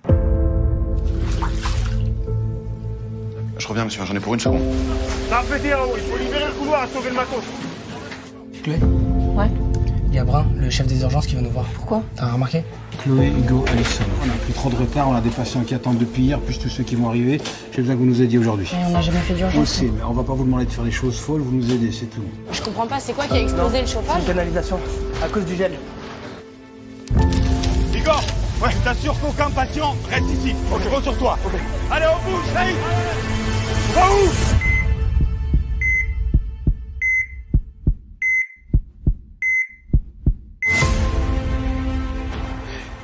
Après une première saison chargée de nous présenter l'intégration difficile de quatre médecins internes dans l'hôpital Raymond Poincaré, de nous faire entrevoir une situation préoccupante du milieu hospitalier dans la France contemporaine, la deuxième enfonce un clou magistral porté par la situation cataclysmique actuelle, alors qu'une vague de froid s'abat sur la France, nos quatre internes, Alison, Hugo, Chloé et Arben, se retrouvent à nouveau sur le pied de guerre, mais cette fois au service des urgences. Nouvelles pathologies, nouvelles méthodes, nouveaux chefs, on va y revenir, sont au programme, mais ce qui ne change pas, c'est la pression qui repose sur leurs épaules.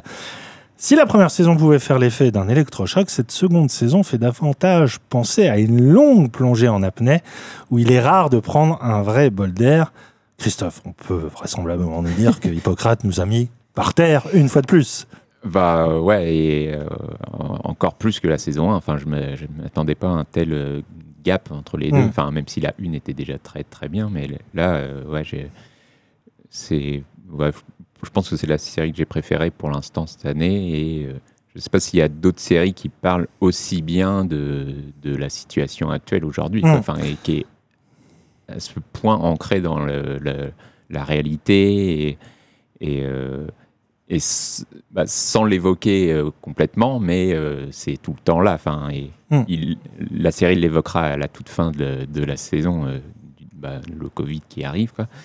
Mais quand on voit déjà ce qu'ils subissent pendant une saison, alors que c'est juste une galère de- d'une fuite d'eau dans les urgences qu'ils sont obligés de rapatrier dans les médecines internes, tu te dis que ce qui peut arriver dans la saison 3, c'est euh, c'est- Ouais. l'enfer sur Ça Terre. va être l'enfer sur Terre. Effectivement, en plus, la, la série a elle-même été chamboulée par, par l'épidémie, hein, puisque la- Mm. son, son écriture, son tournage a été mis en pause. hein, euh, ils ont dû eux-mêmes, comme ils tournaient dans des, des fois dans des parties de vrai ho- hôpital, euh, C'est la s- place. quoi. voilà, euh, Lilti, euh, qui est donc un ancien médecin, euh, qui est devenu réalisateur d'abord de films puis de séries, euh, s'est porté aussi volontaire hein, Ouais. pour euh, peut-être porter. euh, voilà, il a été. euh, il a été lui-même très profondément affecté par, par ce, qui, ce qui nous arrive, évidemment. Et euh, quand bien même la, la, la saison ne parle pas de ça, bon, une vague de froid qui s'abat sur la France et qui b- bloque tout le monde, euh, notamment l'épisode qui, l'hôpital, pardon, qui est vraiment vu comme un monde en vase clos. Ça résonne forcément. Et d'ailleurs, c'est une série qu'on a vue il y a plus d'un mois, nous. D'ailleurs, en enregistrant la précédente émission, on avait déjà quasiment tout vu. On avait, On avait vu, du ouais, mal à cacher notre enthousiasme. hein, On pouvait pas, sur d'être envie d'en parler. ouais. euh, d'embargo. Euh, c'est une série donc que j'ai vue il y a longtemps, mais qui me reste vraiment en tête avec des, des- en tête avec des scènes euh, mémorables.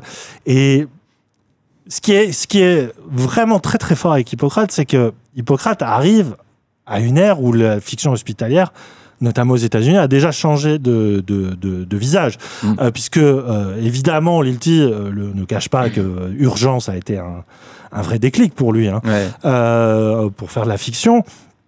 Mais que les Américains, eux, ne sont plus sur une vision à urgence. C'est The Resident, c'est euh, Good Doctor, c'est vraiment des, des séries qui voient l'hôpital presque comme une terre de, de science-fiction. Alors que Hippocrate rev- est revenu à une sorte de réalité cartésienne et surtout une réalité humaine où on n'était plus sur le, le langage médical NFS euh, Chimiono, mais sur juste les dommages que provoquait la médecine sur les, le- les- les- les- les individus les plus, euh, les plus de, de base, quoi, les internes, Ouais. qui arrivent avec, euh, qui sont bardés de euh, d'illusions, d'idéalisme et tout ça, et qui se prennent une espèce de, de lame de fond de la réalité qui était déjà très très très préoccupante dans la première saison, mais là, de par le choix de l'univers, à savoir les urgences, où tout d'un coup, bah, dans le mot urgence, tu as vraiment cette idée que euh, tu dois aller au plus vite et euh, au diagnostic le plus, euh, parfois le, le- le plus- au choix le plus radical. Mm. Mais surtout, tu as cette idée, notamment dans la première moitié de la saison, où tu es quasiment en temps réel. Euh, Contrairement à la première saison où il, il les laissait un peu respirer, ils allaient dormir de temps en temps. Là, pendant, je sais plus, c'est huit, ouais, c'est huit épisodes. Donc les quatre premiers, tu as vraiment l'impression de, je crois que c'est c'est quasiment une seule nuit qu'ils vivent Ouais. et on la vit avec eux quasiment en temps réel. Et t'as ce moment où à un moment, Lilti te dit, OK, tu veux savoir ce que c'est qu'une vraie urgences, je vais te le, je vais te le montrer. Et t'as vraiment cette idée que tu ne respires plus. Tu ne respires plus. Alors c'est des grosses ficelles, quand tu regardes le squelette Mm. euh, scénaristique, c'est vraiment des grosses ficelles où tout d'un coup on te met face à la logique du pire. Et quand je te parle d'apnée, c'est qu'à un moment on te plonge littéralement dans un caisson hein, euh, qui est isolé du reste du monde ou qui est, sous pression. Et, euh, et d'un point de vue fictionnel, bon bah voilà, c'est le truc élémentaire du suspense où tout d'un coup on te fait vivre quelque chose d'aussi insoutenable que vivent les pauvres patients et les médecins qui sont enfermés avec eux. Ce qui est extraordinaire, c'est que cette gestion du temps réel, ils, arrivent à te, la, ver- à te la faire vivre, non pas sur le mode d'un reportage, mais vraiment de l'esprit d'un personnage qui vit ça. Et que la série est très très forte pour te faire vivre des choses à travers les yeux de ces personnages. Bah, et- tous ouais. les, les quatre internes sont, sont là et tu as vraiment quatre points de vue qui sont à égalité, qui sont vraiment géniaux d'écriture. Euh, parce que tu as autant euh, donc euh, Chloé, donc Louise Bourgoin, qui regarde ça de manière à, à la fois très distante et en même temps euh, c'est elle qui est le plus euh, handicapée par euh, sa, sa- sa- sa maladie hein, qui a été Mhm. révélée dans la première saison. Tu as vraiment Arben qui est l'humaniste total, qui est vraiment capable de tout sacrifier, euh, limite à être dans l'illégalité pour sauver des gens. Et- Et tu as les deux internes, Hugo, et- enfin tu as Allison et Hugo qui sont peut-être les les plus proches des spectateurs, euh, qui sont les, les moins, euh, comment dire, les moins personnages de fiction, euh, même si eux deux incarnent deux idées très différentes de la médecine, notamment Allison que je trouve vraiment, c'est grâce à l'actrice qui est euh, ah, mince, Alice Bailey, dit, hein, Ouais. incroyable, incroyable actrice. Bref, enfin, t'as as ce côté de l'hôpital vu à, trois, à travers une mosaïque de personnages à la fois très proches de nous, très humains, très simples, et en même temps très quatre vocations où tu sens mais que ça tient à chaque fois à un fil qu'ils sont prêts à lâcher. Ils devraient lâcher parce que c'est impossible de faire vivre ça aux gens. Et vraiment tu dis en ce moment mais l'hôpital mais tu- enfin c'est plus que des héros. On les on les maltraite. Enfin ils vivent l'enfer. Et il fallait quand même une fiction pour t'en rendre compte vraiment jusqu'au bout parce que là t'es au plus près de l'humain. T'es au plus près de mais de, de, de cette horreur. Mais c'est- une horreur qui est jamais euh, graphique, c'est une horreur qui est jamais euh, spectaculaire. C'est juste une horreur où tu te dis, mais à un moment, ils ont même pas le droit de respirer, quoi. C'est Ouais, bah, là où la série est très forte. Ouais, la, la série le montre presque pas, en fait. Enfin, il n'y a, y a pas de, de, ouais, de scène où elle s'arrête en disant Regardez comme c'est impossible ce métier. Non, tu, le- tu le lis vraiment à travers les personnages, à travers leur. euh, parfois leur. Ils- Enfin, ils savent plus où ils, où- ce qu'ils doivent faire, quoi, parce qu'ils Mm. sont perdus. euh, Enfin, tu citais le, le passage du caisson, quoi. Enfin, ils envoient donc Hugo qui est interne dans ce caisson en lui demandant euh, est-ce que tu as déjà fait ça parce qu'il y a tout un, un rituel, euh, un- enfin un protocole à, à respecter. Il dit ouais, je l'ai fait une fois et voilà et, et il l'envoie vraiment au casse-pipe et il se retrouve avec trois patients qui sont euh, tous en train de défibriliser. Il demande à un des patients de l'aider euh, en l'aidant et se retrouve sans masque et peut plus respirer. Enfin c'est, enfin il y a un moment et il est dans une sorte d'impasse qui est vraiment euh, bah, celle dans laquelle l'hôpital se trouve. Quoi, où Ouais. Et le truc, c'est que tu, tu, dois peux... faire des choix Ouais, et, tu peux pas en sortir, surtout. et tu peux pas en que- sortir. en fait, la série est très forte pour te dire, mais il faut qu'il y ait un échappatoire à un moment. Et, et Lilti te dit, mais c'est ça la réalité. c'est que c'est des gens, ils n'ont pas d'échappatoire, ils vont Ouais. devoir aller jusqu'au bout, quitte à délaisser une partie. C'est un, un truc sur le sacrifice de soi, où à un moment, ils savent très bien que tout est désespéré, mais ils restent. Et tu Ouais. dis, mais à quoi ça tient? C'est quoi? C'est l'adrénaline? C'est la dépendance à la. C'est qu'à un moment, il y a effectivement aussi quelques zones de lumière, tu vois. Ouais. tu dis que tu sers à quelque chose, mais c'est une série qui te dit, mais vraiment, mais comprends ce que c'est. C'est qu'à un moment, tu. C'est un engagement, c'est c'est un- le pacte faustien, c'est vraiment ça, en fait. Bah ouais, enfin, et quand on parle de vocation, euh, enfin, je vois pas comment on peut faire ce métier autrement que sans euh, avoir en crever de pouvoir faire ça, quoi. Parce que moi qui suis vraiment réfractaire à ce milieu, euh, ça me fait peur et jamais j'aurais pu euh, faire ça et, et bravo à eux. Mm. Mais euh, enfin, la série me fait fuir encore plus, quoi. Je me dis, mais vraiment, euh, j'aurais jamais tenu une seconde, quoi, là-dedans. Et, et voir ces personnages euh, se débattre, et même d'autres, bah, le personnage d'Alison, finalement trouver encore plus sa vocation, peut-être, dans ces urgences-là, c'est euh, c'est admirable, quoi. Et, et, et la série montre ça vraiment de manière très, très forte, en, avec une écriture que je trouve euh, incroyable. Enfin, les, Mm. les personnages sont. euh, ils sont. Enfin, moi, j'avais un doute sur le personnage de, de Chloé au début. Mm. Parce qu'en effet, Qui est un donc, peu, un, peu, un peu délaissé au bah, départ. qui est un hein. peu effacée parce que Mm. bah, c'est presque le personnage qui veut ça, mais elle a, elle a le bras qui est Elle a complètement. une attelle, euh, ouais. euh, Elle peut presque, plus, elle peut, presque paralysée, quoi. elle hein. peut, plus- elle peut plus euh, exercer la médecine. Et du gros. coup, elle peut plus elle est exercer. que dans le voilà. diagnostic. Et je m'étais dit, à un moment, je me dis, bon, euh, c'est un... est-ce que c'est pas un peu trop gros ce- cette histoire-là? Parce que, bah, euh, je veux dire, elle sert à rien presque à un moment. Elle, a aussi des problèmes de mémoire, etc. Et, euh, et je me dis, est-ce que vraiment dans la réalité, tu laisses quelqu'un qui est aussi mal en point, entre guillemets, euh, exercer ce- ce- la médecine? Et tu te rends compte bah, qu'en même temps, ils ont tellement pas de monde qu'ils sont prêts à aller chercher bah, même des personnes qui n'ont pas forcément leur diplôme. et, euh, et surtout, ils arrivent, enfin, la manière dont ce personnage renaît euh, sur les, dernières, sé- les derniers épisodes, c'est euh, Ouais. euh, est, fabuleux. ouais, elle est vraiment Enfin, sauvée, ouais, c'est magnifique. hein. et, euh, et non, et enfin, tous ces quatre personnages sont euh, hyper bien traités. Et en plus, ils arrivent à en, en- en écrire. un- il y en a deux autres euh, qui sont très forts, je trouve, et notamment celui joué Ouais. par euh, Bobby Lanners. Je voulais y arriver parce qu'effectivement, là, le portrait qu'on fait de la série, c'est que on a l'impression d'un très long cauchemar euh, désespéré où il n'y a plus aucun espoir. Et en même temps, la série est aussi capable de ménager des vraies bulles d'optimisme, ou entre guillemets, en tout cas des, des scènes rieuses, Ouais, ouais, et puis- positives. Et la série est jamais. euh, Elle est jamais complaisante en fait. Elle est jamais. euh, elle te prend jamais en mode euh, ah tu on va te faire souffrir, ça le spectateur. voilà, ouais, c'est- tout, tout est fait avec une, déjà une très grande sobriété. hein. je veux dire, il y a, en termes de mise en scène, c'est du cadrage très très simple et en même temps qui ne multiplie pas des effets un peu faciles que la fiction hospitalière peut avoir, euh, notamment, enfin, enfin, juste euh, The Resident en ce moment est diffusé sur TF1. Vous, vous comparez les deux. J'ai rien contre The Resident, il y a des trucs assez intéressants, mais la façon dont ils mettent en scène une opération euh, chez l'un comme chez l'autre et et je suis pas non plus pour dire que euh, Hippocrate c'est documentaire et c'est à la française le naturel. Non non, il y a un truc très fiction, très fictif, très fictionnel. Sauf que en fait, ce que tu- tu te rends compte que Hippocrate met l'accent juste sur le travail des acteurs et juste la, la façon dont on, fait, on te fait passer une émotion à travers juste l'acte de sauver une vie. Et c'est là où arrive effectivement la très grande découverte de cette saison 2, c'est le choix de Bouli Lanners, donc acteur belge qu'on a vu souvent chez euh, le cinéma de Groland, hein, Mm. ou alors qui est réalisateur de, de- de films en Belgique, qui campait une certaine stature du, de l'acteur un peu, euh, un peu à la Poulvord, enfin dans, dans ce même milieu de Poulvord et tout ça, que je voyais pas du tout dans le rôle d'un chef des urgences. Et il est pas juste bon, il est exceptionnel. Bah, il limite, il vole la vedette aux, aux quatre autres, mais bah, déjà le ouais, personnage est génial. Presque. Et, mais t'as l'impression que qu'il- c'est son métier, en fait.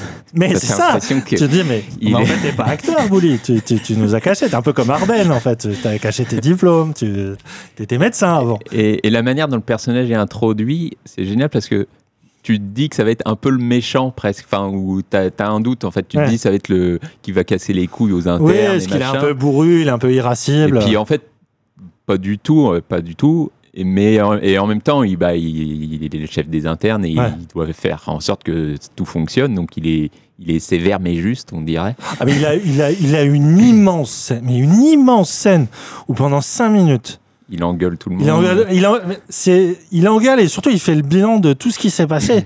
et tu te dis, mais. Alors, ok, euh, ok, la situation est désespérée, mais en fait, tu, tu te dis, mais ça tient qu'à un fil et il suffit d'un grain de sable dans l'engrenage et tout part en couille. Et effectivement, c'est ça. Et tu comprends sa colère. Elle est saine, sa colère. Ouais, Et c'est là où l'acteur est très très fort, c'est que effectivement il joue le mauvais rôle de celui qui est censé un peu leur taper sur les doigts, mais en même temps s'il n'était pas là, mais c'est Bah ça serait et, il- chaos. et il, reste, chaos. il reste conscient que bah, la situation est tellement infernale que euh, bah, il peut pas leur demander la lune non plus. Et, mais voilà, il y a des toutes, enfin, ça se joue à des gommettes sur un dossier et, euh, Ouais. et à prendre euh, 30 secondes bah, qu'ils ont, qu'ils ont pas parce qu'ils ont même pas une seconde, mais bah, qu'il faut faire parce que machin. Et, mais euh, ouais, c'est, enfin, t'arrives à comprendre à quel point c'est, la situation est intenable et en même temps, euh, il y a des choses à faire. Et, C'est ça. Et, euh, La, la série est très forte aussi pour dire qu'il faut jamais s'enfermer dans une forme de routine et elle, elle-même le applique cette leçon-là. C'est-à-dire que ce qui est mis en cause aussi, c'est l'automatisme des gestes soignants et tout ça. Chose dans laquelle pourrait rentrer la série elle-même, c'est-à-dire nous montrer tout le temps la même chose et qu'on rentre dans une forme de routine. Enfin, euh, qui, qui pouvait arriver dans Urgence aussi ou dans d'autres grandes séries hospitalières. Mais là, le format est tellement ramassé sur lui-même. Et je pense pas que Liti veut en faire une série au long cours. À un moment, euh, Mm. enfin, j'en sais rien. Mais tu as ce truc de, on, on refuse absolument le système. Et que la, la deuxième saison doit être très très différent, quand bien même c'est le même décor, c'est la même grisaille, c'est les mêmes euh, euh, personnages qui reviennent. Enfin, c'est vraiment des. C'est une dizaine de personnages qu'on voit tout le temps à chaque plan, quoi. ouais. Euh, la série est dans ce refus de ça, et par l'intervention de Bully Lanner, mais aussi des séquences très très fortes de, de pur positivisme, où tu as une, enfin, scène de fête, notamment de danse Ouais. sur du Camaro, qui est génial. Tu as une séquence de, où juste ils vont s'enfermer dans une voiture et faire des tours de parking, qui est magnifique. Tu as des séquences de pure humanité, où tout d'un coup tu te dis... euh, Ils ont le droit de faire de prendre une pause. Ils ont le droit de faire rentrer un peu de, de- de clarté là-dedans. Et, et c'est très très réussi. Enfin, en fait, la série, en parler, c'est cumuler les, euh, les images d'épinal, de l'humanisme, le voilà. bah ouais, mais à un moment, euh, l'hôpital, c'est ça. C'est l'hôpital, c'est l'ouverture sur euh, sur l'humain. C'est des cas très différents. C'est c'est toute la société française qui s'y retrouve, les bourgeois comme les pauvres. Et les- la série respecte ça aussi. Et que tout le monde est mis à égalité. Ouais, et c'est ouais. Ouais, elle n'a pas besoin, réussi, de, quoi. en effet, d'aller dans le spectaculaire. Quoi. Enfin, en fait, tu as du suspense juste sur euh, un, euh, mettre un tube dans la gorge, quoi, qui Mm. paraît être un geste complètement anodin. Il n'est pas forcément. Oh là non. mais qui en devient euh, un truc euh, vraiment un suspense in- insoutenable presque parfois. Et, et en effet, c'est, on est loin des séries. euh, même Urgence parfois pouvait euh, céder à, à un truc plus spectaculaire avec un hélicoptère qui allait euh, découper la tête d'un. Romano. Et euh, même si bon, c'était euh, aussi très bien, mais, euh, mais là on reste vraiment sur un truc, euh, ouais, euh, c'est du, du concret quoi, et, euh, et, et avec enfin, sans perdre de, de- de vue la fiction, parce que comme tu l'as dit, on n'est pas du tout dans le documentaire, et il y a vraiment un truc, euh, enfin, c'est un rythme insoutenable. Enfin, les quatre premiers épisodes, si tu les regardes pas d'affilée, Ouais, euh, c'est que tu as vraiment d'autres choses à faire, parce que Mm. sais, enfin, t'as tellement envie de voir ce qui va se passer que c'est impossible de pas euh, les, les, les enchaîner, je pense. Et euh, non, c'est c'est grand, c'est vraiment grand. De toute façon, le travail de Thomas Lilti est, est assez exceptionnel, même ses films. euh, Si vous pouvez voir aussi Première année, qui est un film à beaucoup, beaucoup, beaucoup, beaucoup plus calme, Ouais. plus posé, qui s'intéresse aux étudiants en médecine avant qu'ils qu'ils soient acceptés euh, comme internes. euh, Ouais. Qui est un film aussi très déprimant sur l'état des études, euh, machin. Mais, euh, enfin. voilà, je, je vois Thomas Lilti comme Ben Mazuet en musique. C'est deux anciens médecins qui sont reconvertis à, à- à la création artistique. Ouais. Et ce que j'aime beaucoup, c'est que c'est des gens qui ne laissent pas déborder l'expertise du médecin sur l'art. C'est vraiment des gens qui ont envie de parler de ça, mais avec les arguments de la fiction et les arguments du populaire. Mmh. Et, euh, et on t'assomme pas de, de, de, de, de- de termes De techniques. jargon, voilà, ouais. on n'essaie pas de te prendre de haut. On essaie juste de te faire dire que c'est une situation qui est très très compliquée et en même temps euh, qui est pleine d'humanité quoi. Enfin c'est je pardon, j'ai l'impression d'être hyper naïf quand je dis ça mais la série te ramène en fait à une sorte de réalité dont tu as besoin pour comprendre à quel point c'est la merde dans ces hôpitaux là. Ouais. Parce que c'est des gens qui restent malgré tout, malgré toute la pression, qui essaient de rester humains et qui ne sont pas des machines. Quoi. Et, Mm. euh, rien que pour ça, la, la série d'utilité publique. Allez, on enchaîne parce que voilà, il- le, le temps tourne. Mais euh, voilà, Hippocrate euh, sur Canal Plus, c'est euh, plus que plus que recomm- recommandé. Ça, c'est devenu avec euh, le Bureau des légendes et un engrenage euh, une des plus grandes séries françaises euh, Mm. de ces dernières années. On passe de l'autre côté de la Manche avec It's a Sin. So, where do you see yourself in five years' time? What do you want to be doing? What's the plan? I just want to be happy. I want to learn everything. I'll be stinking rich. He's going to London. London. London. I'm getting out of here. I'll be staying at 23 Piss Off Avenue, London, W fuck. The history of men like us have always been hidden away in secret. But then there's the real world. There's a million pubs and things. I love it here. I came to London and I thought, great, I can be gay. We're gonna have a party every night.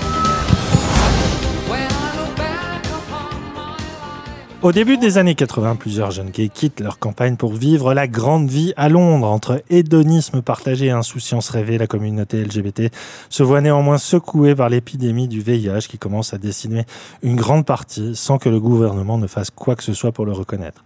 Pendant une décennie, celle du Thatcherisme, la série volontiers autobiographique se penche sur le destin de cinq d'entre eux, cinq amis, amants, frères d'armes, sans oublier Jill, une amie qui les accompagnera jusqu'au bout au background aussi différent que l'attitude face aux virus qui font tout pour faire, pour rester soudés face à la tragédie. Aux manettes, dites ceci, on retrouve Russell T. Davis, devenu célèbre pour Queer as Folk, première série britannique à parler de culture et sexualité gay en Angleterre, qui a aussi frappé un très grand coup il y a deux ans avec Years and Years, extraordinaire série d'anticipation qui voyait l'Angleterre sombrer dans l'anarchie suite à l'élection d'une populiste au gouvernement.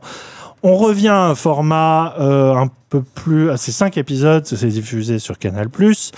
Euh, format et un ton peut-être un peu... Non, j'allais dire intimiste, mais c'est pas vrai. En fait, c'est exactement la même chose que Years and Years. Au final, c'est euh, étudier le temps, une temporalité assez large à travers le prisme d'une communauté. Euh, le, Years and Years avait ce côté extrêmement... Euh, ça, ça, me paraît quand même plus fresque, euh, historique. Years and Years, ça se passait sur 15, 20 ans peut-être oui, ça, au puis, final. Voilà, ça, c'était une projection dans ça, le futur. Ça passe, il y a 7 ans entre ouais. le premier et le cinquième. Voilà, et on revient sur le, le, passé, un passé qui est très, très, très important, qui a été longtemps euh, occulté, hein, en, en, Angleterre comme ailleurs. Mm. Une série qui pose des problématiques qu'on a peut-être déjà vues aussi au cinéma en France avec 120, 120 battements par minute. Euh, très grand film hein, aussi sur l'épidémie du VIH en France et la résistance politique de la communauté gay par rapport à ça. Mais aux États-Unis, on a aussi Pause, euh, qui, euh, alors sous couvert d'analyser le voguing aux États-Unis, finalement, on parle aussi hein, de, de, ces années 80-90 où la communauté gay devait survivre par elle-même à l'épidémie du VIH alors qu'elle était complètement ostracisée par le, le, le, le j'ai envie de dire la le gouvernement, mais la société, évidemment. Hein. Et la, la, série pose ça, c'est-à-dire comment une communauté bah, réagit tant bien que mal, c'est-à-dire que chacun réagit à sa façon, soit c'est dans le déni, soit c'est dans le combat, soit c'est euh, dans l'accompagnement euh, thérapeutique. Il euh, y a d'une part ça, c'est vraiment voir comment une mini-société en soi réagit face à un événement tragique, et c'est aussi voir comment c'est construit l'acceptation de la société par rapport à la communauté gay, mais aussi au sida, qui n'a finalement pas tout, évidemment pas touché que la communauté gay, mais c'est étendu à toutes les surfaces de la société, à toutes les couches. Et la, la série se veut autant historique, mais aussi que euh, presque symbolique, puisque les, les, les, cinq personnages principaux représentent cinq facettes du monde euh, gay, mais aussi mmh. cinq facettes de la société, hein, très clairement. Donc, et, ouais, et cinq manières de, de, de, de, faire face à, ouais. à, cette épidémie, en fait. C'est, bah, tu l'as dit, il y, y, a ce côté euh, déni. Il y a, y a, enfin, la, série montre très bien euh, bah, comment c'est arrivé. C'est d'abord des rumeurs, ça vient de New York, euh, on parle du cancer gay, etc. Et, et, et comment cette rumeur euh, se répand et devient une réalité euh, bah, avec des personnes, des personnes qui euh, d'un coup meurent de manière assez euh, brutale en Hmm. mmh. tout cas, et, et comment ça devient une forme de paranoïa, mais enfin, bah, personne, plus personne n'osait se toucher du coup. Enfin, il y a une scène avec un mug qui, même si le personnage est bien renseigné, même si bah, à l'époque tout n'était pas connu forcément, mmh. mais la série montre que même si tu sais que voilà, ça se contamine que par le sang ou euh, le sperme, etc., euh, bah, tu as toujours cette paranoïa qui reste et elle finit par euh, casser euh, le mug. Enfin, elle le jette d'abord une première fois pour dire bah, je veux pas ça s'en sert. Et finalement, elle finit par le casser pour être sûr que personne aille le récupérer et soit contaminé éventuellement. Mais euh, la série est. En effet, c'est un sujet bah, qu'on a déjà vu plein de fois. Il y a eu plein de films dessus, etc. Et, Pas plein de fois, mais c'est- vraiment un mouvement qui est, qui est très récent. hein, parce que Oui, oui. c'est d'ailleurs la grande violence de, de ces œuvres-là, c'est de te dire, mais euh, on, a, on était enfant hein, pendant Mhm. cette euh, période-là. Et on a, on a été maintenu dans une omerta terrible. Enfin, Ouais, ouais. je veux dire, euh, Act Up, euh, la- la- la- enfin, le site d'action et tout ça sont des mouvements nés dans, au milieu des années 90. Et là, on a été sensibilisé parce que on est touché aussi. Les, Ouais, les- les- les rapports sexuels protégés, tout ça, c'est vraiment quelque chose à laquelle on a été éduqué. Mais ça, on a été éduqué à partir d'une base qui est quand même d'une noirceur et d'une violence morale qui, moi, à chaque fois que je, je, je suis mis face à cette réalité, ça me, alors que ça me touche pas personnellement, Mhm. j'ai pas fait partie de ces communautés, je, je reste distant de ça, mais je me dis, mais, mais, mais comment on a pu accepter ça? Enfin, Ouais. la, série montre très bien ça, c'est cette violence morale qu'on a infligée à une communauté qu'on a traitée non seulement comme des animaux, mais, mais vraiment comme des, des, des, des, je sais pas, des sous-êtres quoi. Et ça, Ouais, c'est révoltant. Il y a Bah, un y a- truc révoltant dans la série. Ouais, Et dans ces ouais. œuvres-là. Et il y a, bah, ça- en fait, le sida, ça devient, c'est une double condamnation presque, parce que bah, déjà, on, on condamne ces personnages parce que bah, ils sont gays, juste, et en plus, ce, ce sida qui se rajoute et qui, euh, et on les, on les montre encore plus du doigt et euh, on, les met à la cause de, de cette maladie, en fait. Et euh, mais ce que j'aime dans la série, c'est que elle, elle, euh, elle reste hyper lumineuse en fait, enfin ou en tout cas pleine d'humanité. Encore une fois, hein, ce mot, mais mais euh, et, euh, et à la fois elle est, elle est elle est cruelle parce que la série commence vraiment comme une, libération en fait. Il y a cinq scènes de- presque de, de L'orgie, hein, on peut le dire. Ouais, et de, de comment dire, de, enfin, ils s'échappent tous quoi, de, le- par les études, euh, un personnage qui hop, qui va ailleurs, il y en a un qui s'en va de sa famille parce qu'ils allaient l'envoyer au Congo pour Mm. euh, le, le- Famille très religieuse, ouais. Ouais, voilà, pour euh, essayer de le faire en sorte qu'il soit plus gay. Exorciser, ouais. L'exorciser, voilà. Mm. Et, et donc, tu as tous ces personnages qui, qui, bah, qui ont le droit de vivre en- enfin un peu entre eux et en toute insouciance. Et, bah, et le spectateur sait que bah, il va se passer euh, des choses qui vont pas être très Ouais, jolies. de Damoclès. euh, Et tu as hein. une scène très forte dans le début qui, euh, où les- tous les personnages se, se parlent et se demandent euh, où ils se verront dans 10 ans. Quoi. Et, et la scène, est, enfin, elle, est, elle est très belle parce que les personnages ont plein de rêves, etc. Et, et tu sais que bah, dans 10 ans, euh, il y aura sans doute plus beaucoup de ces, ces personnages. Et euh, et il y a une manière de, bah, de jouer, encore une fois, avec le temps. Tu parlais de Years and Years, où bah, il euh, enfin, Il y a des ellipses extrêmement voilà, marquées, Une euh. année peut se faire en une seconde Mm. et, euh, et tu sens que les choses évoluent euh, drastiquement et, et que bah, des personnages que tu connaissais il y a une seconde, ils le sont plus dans la seconde d'après. et, Il y a une manière d'amener la, la mort qui est, Ah oui. qui est vraiment. euh, Ça, c'est vraiment un truc qui est inhérent euh, à sa patte, à Ouais. Davis, puisque si vous vous souvenez Years, et notamment le, le passage de la fin d'un épisode au début d'un autre, où tout d'un coup, un personnage central. euh, je- je- je- désolé, je spoil, mais tu, vois son cadavre et tu te dis, mais tu l'as pas vu mourir. Enfin, il y a un truc d'une violence pour le spectateur qui est limite moralement ambigu, mais en même temps, là, il essaie de te montrer que finalement, la, la violence de la mort, c'est ça. C'est que tout d'un coup, il y a quelque chose qui t'échappe. Et le tragique, c'est ça. C'est qu'à un moment, t'es plus maître du destin et il faut, faut, faut, faut l'accepter. Et euh, je trouve la, la série très forte là-dessus, d'autant plus qu'il y a un aspect très trompeur, comme tu l'as dit. Le premier épisode est pour moi très différent du reste. C'est-à-dire que. Et c'est pour ça que j'ai eu un peu de mal, je l'avoue, à rentrer au départ, puisque le premier, c'est vraiment tu, tu- tu as vraiment l'impression d'une euh, d'une revisitation de Queer as Folk, de cette espèce de, de, de, de sentiment épicurien que tout va bien, on baisse dans, on baisse dans tous les coins, enfin vraiment c'est que de la baisse pendant une heure. Et il y a ce côté hyper euh, relâché, très skins aussi. Les Anglais sont très forts pour me cette idée du fuck off quoi. Au bout d'un moment, on s'amuse et on Ouais. montre que de la débauche, que voilà. Et euh, et euh, tu, tu vois, t'as une apparition de Neil Patrick Harris, donc le Barney Nawaymet qui, qui joue un, personnage de, de, de, de gay un peu bourgeois, qui est un des premiers à, à être victime de, de l'épidémie. Et euh, je sais pas, il y, a- une sorte d'insouciance qui où je me dis ah euh, c'est le mec de Years and Years. Moi, j'ai envie de revenir à un truc très politique, très engagé. Ouais. Et t'as l'impression d'une faute, d'une légèreté au départ qui est un peu décalée par rapport au message de la série. Et en fait, pas du tout. Hein, euh, c'est qu'on s'inquiète pas. euh, cinq épisodes, c'est peu, mais il va aller jusqu'au bout. Et ça va être d'une violence inouïe, notamment dans ces, derniers épisodes. Hein, il y a une sorte de personnage central Mm. qui, euh, voilà, qui, qui est peut-être celui qui profite le plus de cette libération sexuelle et qui, par retour de bâton, va, va en être une victime collatérale. euh, euh, alors qu'elle était un peu dans le déni jusque-là. euh, et le, le truc de la série, c'est qu'on peut lui reprocher une forme de symbolisme un peu lourd.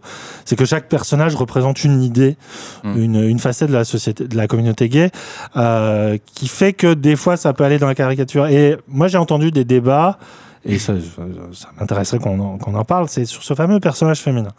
Il y a un personnage donc de Jill, qui est donc euh, personnage apparemment hétéro, qui est la meilleure amie de tout le monde, qui est un peu la maman de tout le monde aussi, qui accompagne tout le monde sans se poser de questions. Elle, est- vraiment dans l'idée du sacrifice euh, et aussi du combat, c'est-à-dire que c'est vraiment elle qui essaie de les sensibiliser euh, à la protection et tout ça. Et c'est vrai que c'est un personnage qui est montré comme euh, presque asexué, il n'a pas, elle a pas de vie amoureuse, elle semble ne vivre que pour cette cause gay.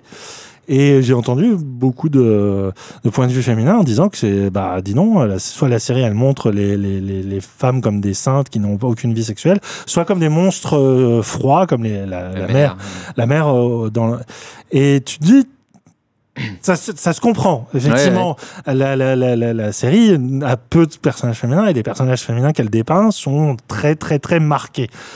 Mais sauf que tous les personnages sont très, très, très marqués par une vision symboliste et que je pense que le, le, T. Davis a voulu rendre hommage à des amis qu'il a pu avoir, des amis féminines qui ont été aussi très très euh, importantes dans l'accompagnement et qui qui peuvent apparaître comme une espèce de madone sacrificielle. Je suis pas certain que parce qu'on y a beaucoup de gens qui ont dit que la série était misogyne, tu vois, euh, là-dessus.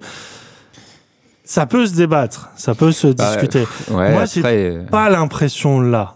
Je- j'ai- en tout cas, j'ai pas l'impression que la série essaie d'enfermer son personnage féminin dans une vision de la féminité. Pour moi, ça Bah, serait un peu excessif. Ouais, bah, voilà. ce serait misogyne euh, éventuellement s'il y avait que le personnage de la mère qui en effet est assez détestable, mais euh, Gilles, euh, bah, et, tu peux pas dire qu'il n'aime pas ce personnage-là, au Mm. contraire quoi. Et, alors est-ce qu'il aurait fallu faire un une personnage féminin, j'en sais rien, euh, qui qui est gay et qui, euh, enfin ou même pas gay, j'en sais rien, mais qui euh, est, euh, un- Mm. une vie amoureuse normale. Est-ce que ça aurait apporté quelque chose hein, Je je sais pas, c'est c'est compliqué.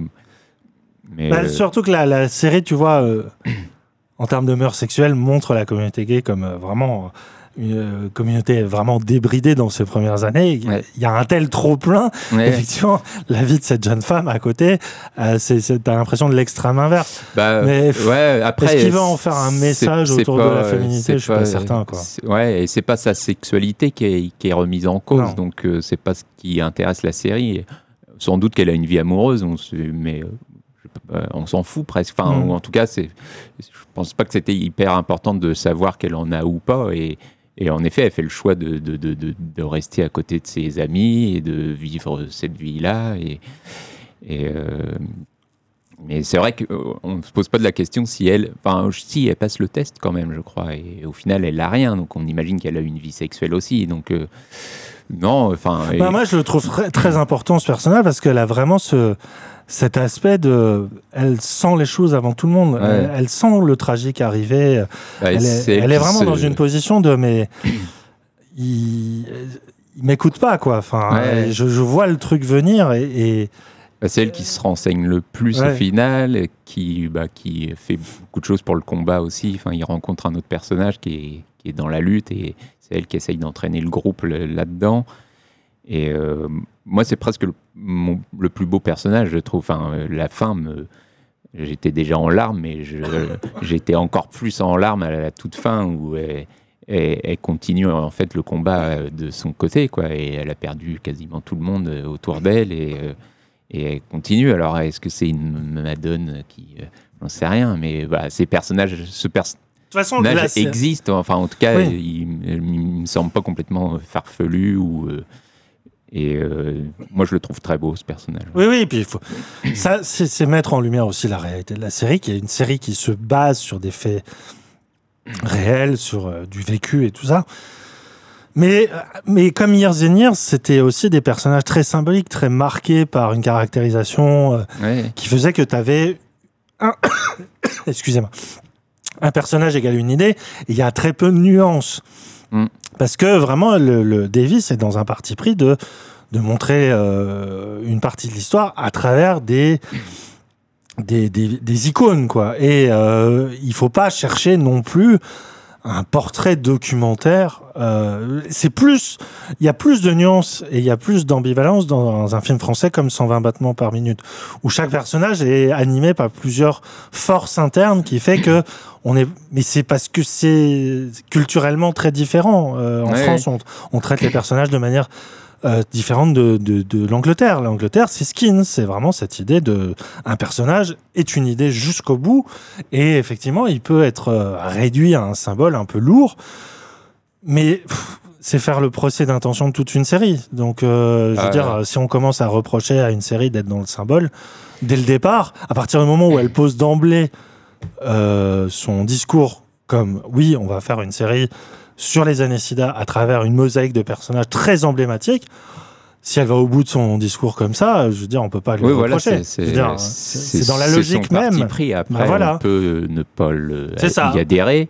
C'est ça. Mais, euh, mais en effet, ouais, c'est clairement un parti pris. Et tu as raison de parler de symboles. Enfin, on pourrait presque parler de clichés, mais ce serait faux, en fait. C'est vraiment des symboles. Et, euh, et non, moi, je trouve ça très, très fort. Et enfin, la, la- la manière dont le- le- la, la série évolue en, juste en cinq épisodes, c'est c'est- ça, oui, c'est- vraiment. euh, Enfin, il y a des scènes de, enfin, de, ouais, de, de culpabilité, de déni, de.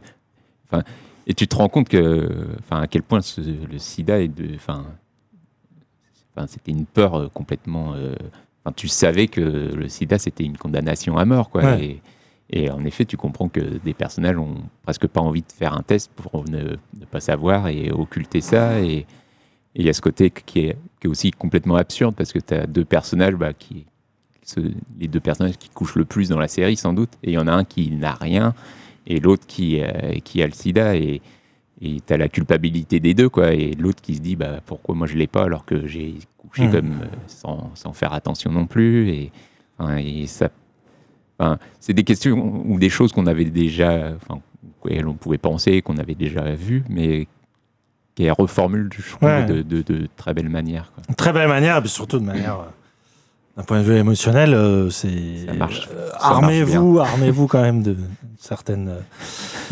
euh, comment dire, résistance, hein, parce que c'est, ça ne ment pas sur son programme et ça va jusqu'au bout de son idée. Et, euh, ça reste, ça reste très beau, je trouve. Bien Enfin, sûr, c'est pas sûr. du tout euh, euh, plombant ou ça. Enfin, non, mais. bien sûr que faut s'accrocher. si, quand ouais, même. ouais, c'est triste et tout, mais je veux dire, euh, la série. C'est nécessaire aussi, Ouais, voilà, c'est ça. C'est- rendre hommage justement à, à toutes ces victimes. à surtout, c'est moi la série pour moi est très importante dans le sens où elle rend hommage aux oubliés. Et ça, c'est c'est très important. C'est-à-dire que il y a vraiment des gens qui sont morts comme des moins que rien dans l'indifférence. Et ça, c'est très bien montré les espèces de sanatoriums dans lesquels ils sont Ouais, ils parqués, mais Ils sont seuls vraiment dans comme une des- des- pièce, et Ouais, ouais. ils ferment à clé même. Ouais, ils c'est peuvent ça. même plus sortir. en C'est fait. c'est vraiment les. c'est- un geste historique, quoi. C'est les oubliés de l'histoire. Et c'est les oubliés de l'histoire, c'est pas juste les guerres, c'est pas juste. les- Ça a été une guerre, le sida. Et, et un ennemi invisible, c'est presque un film d'horreur, des fois, Ouais. de te rendre compte qu'ils sont, ils tombent comme des mouches, comme les victimes d'un slasher. Et c'est vraiment important. de C'est une série de sensibilisation à ça. Et rien que pour ça, merci à elle d'exister, quoi. Ouais, c'est- vrai que tu as raison, parce qu'il y a une scène très forte où ils, ils, a- enfin, ils vont chercher un avocat complètement pour aller récupérer, qui est, qui est Ouais. vraiment en prison alors qu'il est à l'hôpital. C'est ça. Et c'est un truc enfin, moi, pour le coup, je n'étais pas du tout au courant que ça, ça avait été jusqu'à ces extrêmes-là. Forme d'injustice gouvernementale. Et l'avocat qui- qui, euh, bah, ridiculise leur truc euh, en, en- en- en remettant la loi devant eux. Quoi. Et, et, enfin, et en effet, on en est arrivé à ces extrêmes où on les mettait dans une pièce et on ne savait pas trop comment guérir ça et on les laissait mourir hein, complètement. Hmm. Voilà, donc euh, c'est euh, It's a Sin, donc euh, grande série émotionnelle et tragique sur euh, les années cinéma en Angleterre euh, qu'il faut voir absolument sur Canal+. On enchaîne avec la dernière série des fins de saison, une série qui a déjà 11 saisons derrière elle. Il s'agit donc de Shameless. There were 20 bars on this block a hundred years ago, each and every one of them owned by a Gallagher. We've been getting gentrified because we've let it get too safe here. You have to maintain a negative curb appeal. Anything to help our family. All we gotta do is make the yards dangerous again. Oh, those gentrifiers to be in the first Uber back to Bucktown. Legal weed in Chicago, can you believe it? I know the business inside and out. Weed is in my blood. We're making baller money now. It's time we dress like ballers. Return it, all of it. How about I keep my new stuff because I'm a grown ass man and I can wear whatever I want? Can I keep the stuff today? At least? I'll return it tomorrow. We need a mutual Shameless donc vient donc de se terminer sur Showtime après 11 saisons, 11 années, je ne sais pas si ça a été très régulier. ce- Quasiment, ouais. Ouais. Je crois qu'il y a eu une année d'écart à un moment, mais Alors Christophe, je ne sais malheureusement pas grand-chose, si ce n'est que la série dépeint le portrait d'une famille, les Gallagher, famille euh, américaine, pauvre, complètement dysfonctionnelle, où euh, il y a personne à sauver, à commencer par le père, c'est euh, William H. Macy, yes. grand acteur hein, qu'on a pu voir souvent dans des seconds rôles au cinéma américain. Alors moi, c'est vrai, je l'avoue, c'est une série à laquelle je suis passé complètement à côté. Et donc, je, je suis le premier surpris qu'elle se termine après 11 saisons. C'est quand même long, hein, ça fait une décennie. Alors, toi, tu as vu, c'est terminé. Pourquoi Peux-tu nous dire en, quel- en quoi c'est une série importante? Et il faudrait peut-être que je rattrape tout ça. Bah, c'est ouais, un gros morceau à rattraper, mais euh, bah, c'est- c'est euh, c'est une adaptation d'une série anglaise, donc, pour le coup que j'ai pas vu, que je crois qu'il y a encore beaucoup plus de saisons. Ah Ouais? Et euh, mais euh, moi, c'est une série intéressante parce que bah, c'est une série qui s'intéresse à des personnages qu'on voit pas forcément beaucoup, qui sont bah, des personnages pauvres, donc qui vivent dans le quartier sud de Chicago, donc qui est un peu un quartier euh, qui est pas du tout le, le centre-ville qu'on peut se faire de, de- de la ville. Et, euh, et, bah, euh, et du coup, on les voit euh, bah, galérer. Et, et la série est assez cruelle là-dessus d'ailleurs. Enfin, à chaque fois que tu sens qu'ils peuvent s'en sortir dans la vie, euh, il y a quelque chose qui leur retombe dessus, etc. Mais euh, ça reste, c'est une comédie hein, globalement. Enfin, on- en tout cas, c'est vraiment très léger. C'est très provoque. Ça, ça hésite pas à rentrer dedans. Enfin, ça, et ça, ça touche à plein de sujets. Enfin, j'imagine qu'en 11 saisons, il s'est passé pas mal de choses. Et en effet, il y a ce père qui est, euh, bah, qui, c'est presque un clochard. hein. Enfin, il, rentre, il rentre quand il arrive à retrouver le chemin parce qu'il est complètement, il est totalement bourré euh, 24 heures sur 24 presque, et il vit de, petites magouilles, de choses comme ça, et, euh, et il déteste ses enfants. Et enfin, et il y a une, la vision de la parentalité, enfin, c'est vraiment euh, très, très dur et en même temps, euh, c'est toujours très drôle aussi, quoi. Et là-dessus, la série a toujours été euh, très forte pour lier les deux euh, sans. Et donc, en effet, bah, après 11 saisons, il s'est passé plein de choses. Et ce qui est, ce qui est marrant, c'est que bah, sur le dernier épisode notamment, on revoit en flashback certaines scènes et on revoit les personnages 11 ans avant et c'est les mêmes évidemment et un côté un peu comme euh, Boyhood, le film de... Ah de- hum, J'ai plus le nom du Ah. réalisateur. Euh, ouais. Enfin bref, pas. où il avait filmé ces personnages pendant euh, 10 ans et euh, ou même plus, je crois. Oh oui, Et- plus, oui. Et là, on revoit euh, bah, des acteurs qui sont gamins, quoi. Et il y a, il y a notamment le, le Linklater. Linklater, bien sûr, Richard Linklater. Et euh, tu as notamment l'acteur qui joue euh, le, le Joker dans la série Gotham, Mm. Qu'on revoit, qui est un gamin, qui est un adolescent, on le reconnaît à peine. Enfin, et vraiment tout.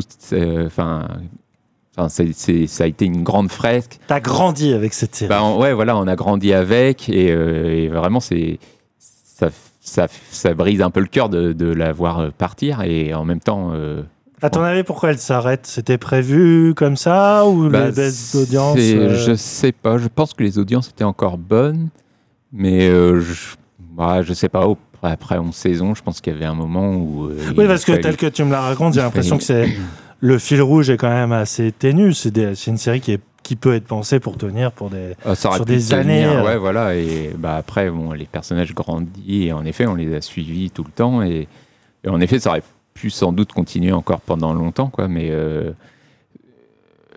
ouais, je sais pas. Il fallait, il fallait s'arrêter, quoi. Et, mais en tout cas, et, enfin, ce, qui- est fort dans cette dernière saison, et c'est peut-être une des plus belles d'ailleurs, Ouais. c'est à quel point elle est ancrée dans la réalité. Et bah, ils portent des masques. Enfin, il y a le Covid, etc. Et même la toute fin, euh, tu sens que bah, le Covid, a- ils, ont, ils ont changé le scénario exprès pour, et, et ça donne de belles scènes. Enfin, la fin se termine sur la mort d'un personnage, et euh, en fait, ce personnage, ça devient euh, le spectateur, quoi. Et, et il regarde en fait ces autres personnages vus du ciel un peu, et c'est nous qui, euh, bah, en fait, il s'élève dans le ciel et il part. euh, on sait pas où, au paradis peut-être. et, euh, et en fait, c'est nous qui bah, devons quitter cette série et qui les regardons en- une dernière fois, ces personnages en train de chanter alors qu'il y a une voiture qui est en train de brûler et ils sont heureux parce que c'est une voiture de riches et que bah, détestent les riches évidemment.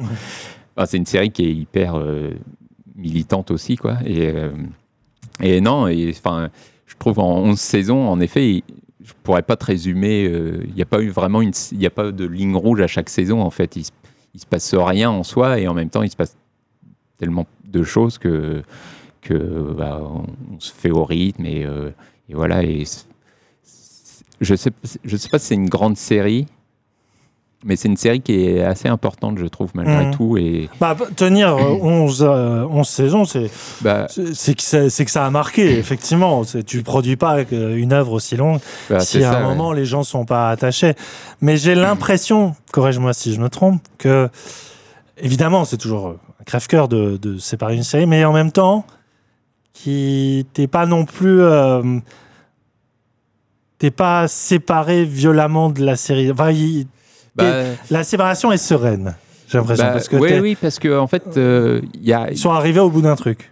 Bah oui et non. Enfin, en tout cas, il n'y a, y a pas de conclusion. Enfin, vraiment, les personnages restent. euh, Il y a un personnage, euh, un des fils notamment, qui a un- une espèce de surdoué, mais qui a jamais pu, euh, enfin, euh, s'en sortir dans la vie malgré malgré ça.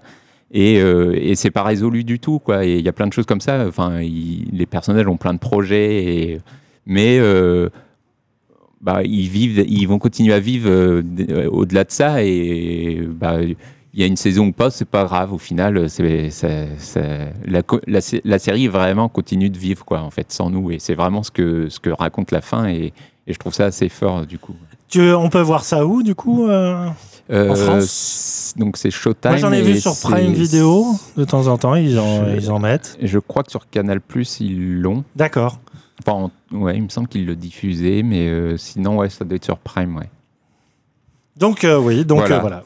Une, saison, une série, pas une grande série, mais une série importante. Bah ouais, ouais, qui était vraiment, malgré tout, aussi une vitrine de, de Showtime, quoi. Donc, Oui, bien sûr. ouais. Je, je C'est vrai sais- que, ouais, pour s'en relever, ouais. Je sais pas ouais, s'ils auront quelque chose derrière pour. euh, parce qu'ils ont plus grand chose en plus. Donc, euh, non, non, mais euh, je la conseille. Après, voilà, c'est c'est 11 saisons à se. Est-ce que, à ça, regarder, est-ce que tu peux revenir 11 ans? Tu sais, il y a des séries où, qui accusent un certain poids du temps au bout d'un moment. Est-ce qu'aujourd'hui, revenir à la première saison, c'est pas. Ça serait pas trop daté? Faudrait que je la revoie, mais. Genre, en même temps, j'ai l'impression que c'est pas une série. qui- Il n'y a pas d'effets spéciaux, y a pas. Non, c'est ouais, C'est- qui est- même si elle a euh, évoqué des sujets d'actualité au fil du temps, euh, elle est, ouais, elle il y a ce côté un peu intemporel. Enfin, Ouais. on ne sait pas trop à quelle période ça pourrait se passer. Enfin, ça pourrait se passer dans les années 80 comme dans les années 90, mais Mhm. je pense qu'elle fonctionne encore bien et que et, et que vraiment elle, aborde- enfin, elle, elle- elle prend, euh, enfin, elle met en scène des personnages qu'on a qu'on voit peu, enfin, Ouais. des, des personnages pauvres. euh, Les séries, ils aiment pas trop ça en général. Et, et là, elle, elle aborde les choses vraiment frontalement et, et de manière assez, assez drôle aussi. Quoi, donc, euh. Très bien. D'accord. Eh ben, écoute, je, vais aller voir, je vais aller jeter un œil. Merci. Euh, donc, 11 saisons pour Shameless qui tire donc sa référence révérence, excusez-moi. Et on va faire de même, puisque le, cerveau semble fatigué. On va juste terminer cette émission avec quelques petites recos perso. Alors, perso, oui et non. C'est une série qu'on vient de commencer et qui est assez euh, très intrigante. Ça s'appelle Them. C'est diffusé sur Prime Video en 10 épisodes déjà euh, disponibles. Them, euh, euh, sous-titré Covenant, c'est une série qui fait beaucoup penser aux œuvres de Jordan Peele comme Get Out ou la série qu'on avait beaucoup aimée cette année. Euh, Lovecraft Country. Country. tout à fait. que on- ça se passe pendant les années 60, 50, pardon, 53, euh, la, la période dite de la grande migration, c'est-à-dire le phénomène d'exode de plusieurs familles noires dans euh, l'ouest des États-Unis, euh, qui fuyaient notamment ce qu'ils appelaient les, les- les lois Jim Crow, hein, qui euh, euh, restreignaient les mouvements euh, des, des populations noires euh, au-delà des limites de leurs États. Il y a un grand mouvement de migration de familles noires vers la Californie notamment, qui est une sorte de terre de promesses pour plein de Ouais. choses. Et on suit donc le, le, le trajet de cette, cette famille noire qui arrive dans un quartier ultra blanc. Euh, des- euh, ils sont entourés de, de- de familles blanches qui les accueillent de manière extrêmement hostile. Euh, pas dans la violence, mais dans le, le sous-entendu extrêmement direct, que, comme quoi ils ne sont pas les bienvenus. Et ce qui est intéressant, c'est que la, la, la, la, la série qui pourrait être une série de drame euh, euh, historique bascule assez vite dans une forme de fantastique un peu un peu no- un, un peu euh, diabolique puisque cette famille noire est elle-même empreinte d'un mystère. Hein. Ils sont pas clairs non plus. Bah, de, de trauma en tout cas. Voilà. Ouais, voilà. Ils portent en eux, non, je- bien sûr, Euh, ils portent en eux un trauma euh, qui fait que la, la série les dépeint non pas seulement comme des victimes, mais aussi les détenteurs d'un secret. Hein, Bah. qui remonte à autre chose que euh, cet accueil très très très froid et empreint de racisme euh, de- du quartier où ils arrivent. Bah, euh, ouais, enfin, euh, ce trauma, il est, il est, c'est pas, c'est une nouvelle fois, c'est pas de leur faute et c'est Ah encore non, une fois, c'est quelque, c'est quelque chose qui est lié bah, euh, au racisme, etc. Enfin, le, Hum. le mari, on- il a fait la, la Seconde Guerre mondiale et on comprend que bah, il en est revenu euh, Avec un énorme PTSD. Voilà. Et, euh, et, et la mère de famille, bah, on comprend assez vite qu'il y a eu un drame dans la famille qui fait, euh, qui explique notamment pourquoi ils ont déménagé. Mm. Et, euh, et en effet, mais euh, c'est vrai que la série s'engage euh, bah, ouais, dans un côté un peu fantastique, en tout cas dans voilà, l'horreur pure. hein, Ah oui, enfin, oui. Et c'est pas juste l'horreur parce que le racisme est vraiment à son comble là. Ah oui. Mais on est aussi dans le, vraiment dans l'horreur totale avec bah, des, Avec, des avec la fantômes. et vraie des mise en scène d'horreur. quoi. Enfin, Voilà. c'est- assez, c'est- très très fort parce que c'est des vrais moments d'épouvante où t'es vraiment pas bien. Et c'est intéressant comme quoi euh, il y a cette mouvance d'œuvres. euh, Get Out aussi allait un peu vers l'horreur. euh, oui. Surtout euh, Us, son, son film suivant, Lovecraft Country, qui voilà, qui fait des trouées avec le fantastique, les œuvres de Lovecraft. Euh, Il y a vraiment cette idée, encore une fois, un peu comme euh, It's a Sin, de revenir sur ces fameux oubliés de l'histoire, ces parias, hein, de revenir sur toutes les injustices que- qu'ont subies euh, la population euh, afro-américaine de, enfin, de- de- depuis plus d'un siècle, mais avec une lumière moderne. Et ce que je trouve intéressant avec Them, j'en ai vu que deux, c'est c'est- c'est à la fois une vision sociale absolument c'est renversant de, de noirceur, et de d'injustice, euh, de comment on a pu faire vivre ça à des, à des gens, et en même temps de pas se laisser aller non plus à du pur euh, portrait sociétal, mais oser l'hybridation avec euh, la, la fiction horrifique. Que, pour moi, ça me tient un peu en haleine par rapport à ça. Donc c'est Ouais. surprenant. Oui, Ouais. vas-y, vas-y. Non, non, ouais, il y a ça et il y a aussi. euh, Enfin, ce, qui est, ce, qui est, ce qui est encore plus cruel, c'est que même dans la famille entre eux, entre la mère et le père, tu sens qu'il y a Oui, des. il y a plein de zones a hein. C'est pour ça que je dis ils sont pas clairs. en Oui, fait. oui. Il, y a, il y a un truc qui fait qu'on est Ah, la même- série même- distille les informations au Et même entre eux, ils deviennent horribles un peu. Enfin, je Ouais. sais pas si tu te souviens de la scène du repas Ouais. où elle Ouais. lui donne Ah un gâteau et on ne sait pas trop pourquoi enfin, ils ont déjà tellement à, à souffrir qu'ils se font en plus souffrir Mais c'est ça, oui. En fait, le- ce qui est intéressant avec la série, c'est qu'elle elle les voit évidemment comme victimes, mais il y a aussi un basculement dans la folie qui fait que, voilà, Mm. j'aime bien cette ambivalence. On va voir si euh, la série l'assume jusqu'au bout. Donc voilà, c'est sur Prime Video.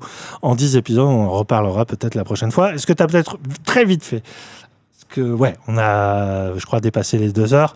Très vite fait une reco là, comme ça, un petit peu gentillette, euh, toute On innocente. voit où? One Mississippi. Oh, qu'est-ce que c'est? Voilà. Donc pareil sur euh, Prime Video aussi, il y a eu deux saisons. Euh, L'actrice principale, qui est aussi la créatrice, c'est, elle vient du, du One Man Show et elle s'appelle Tig. euh, Tig. hmm, Il faut que tu vérifies. Mhm. Tu vois Tig No- euh, Norano- Norago, je crois, un truc comme ça, mais euh, tu vas me redire ça. Et en fait, c'est euh, donc c'est quelqu'un qui a euh, subi. Ah, mais oui, mais j'avais commencé ça. Oui, oui, je vois. Tig Notaro. Notaro, voilà, pardon. Et euh, qui a subi, euh, ben, qui a eu un cancer des seins et qui a eu une ablation totale des seins. Mais c'est pas du tout le sujet principal de la série, même si elle en parle euh, ouvertement et enfin elle en a toujours parlé euh, très euh, franchement en tout cas. Et c'est une série où euh, bah, sa mère est morte et elle revient dans sa ville natale notamment pour aider plus ou moins ce qui est son beau-père pour bah, tout ce qui est les funérailles etc quoi. Et c'est une série toute simple où bah, elle revient un peu dans ce petit, village natal où tu retrouves des anciens amis, etc. Et aussi la relation avec son frère qui est très intéressante. Et, euh, et voilà, il n'y a, rien de beaucoup plus à en dire, si ce n'est que c'est hyper bien écrit, c'est vraiment très très drôle. Et euh, enfin, les personnages sont incroyables. Le, le beau-père, est- c'est une espèce de. c'est quelqu'un de très peu de mots. Il dit bonjour, au revoir, et ça s'arrête à peu près là. Et la manière dont la série arrive à le, le rendre de plus en plus touchant et, et, et comment ce personnage finalement découvre ce, ce beau-père qu'il connaissait pas tant que ça, c'est vraiment très très fort. D'accord, One Mississippi, donc deux saisons déjà disponibles sur Prime Video. Merci beaucoup Christophe, on en a Merci terminé à toi. avec cette émission du mois d'avril en espérant vous avoir donné envie de toutes ces bonnes, voire très très bonnes séries qui sont disponibles depuis, euh, depuis euh, quelques semaines. On se donne rendez-vous, j'imagine, dans un mois. Je laisse le générique démarrer. Je remercie une fois de plus son compositeur Ty François et notre monteur attitré, Kevin Siguel, alias Moguri, pour tout le travail qu'ils ont effectué jusque-là et l'aide qu'ils nous apportent. Christophe, à la prochaine. Merci, à bientôt. Bonne série à tout le monde. À bientôt.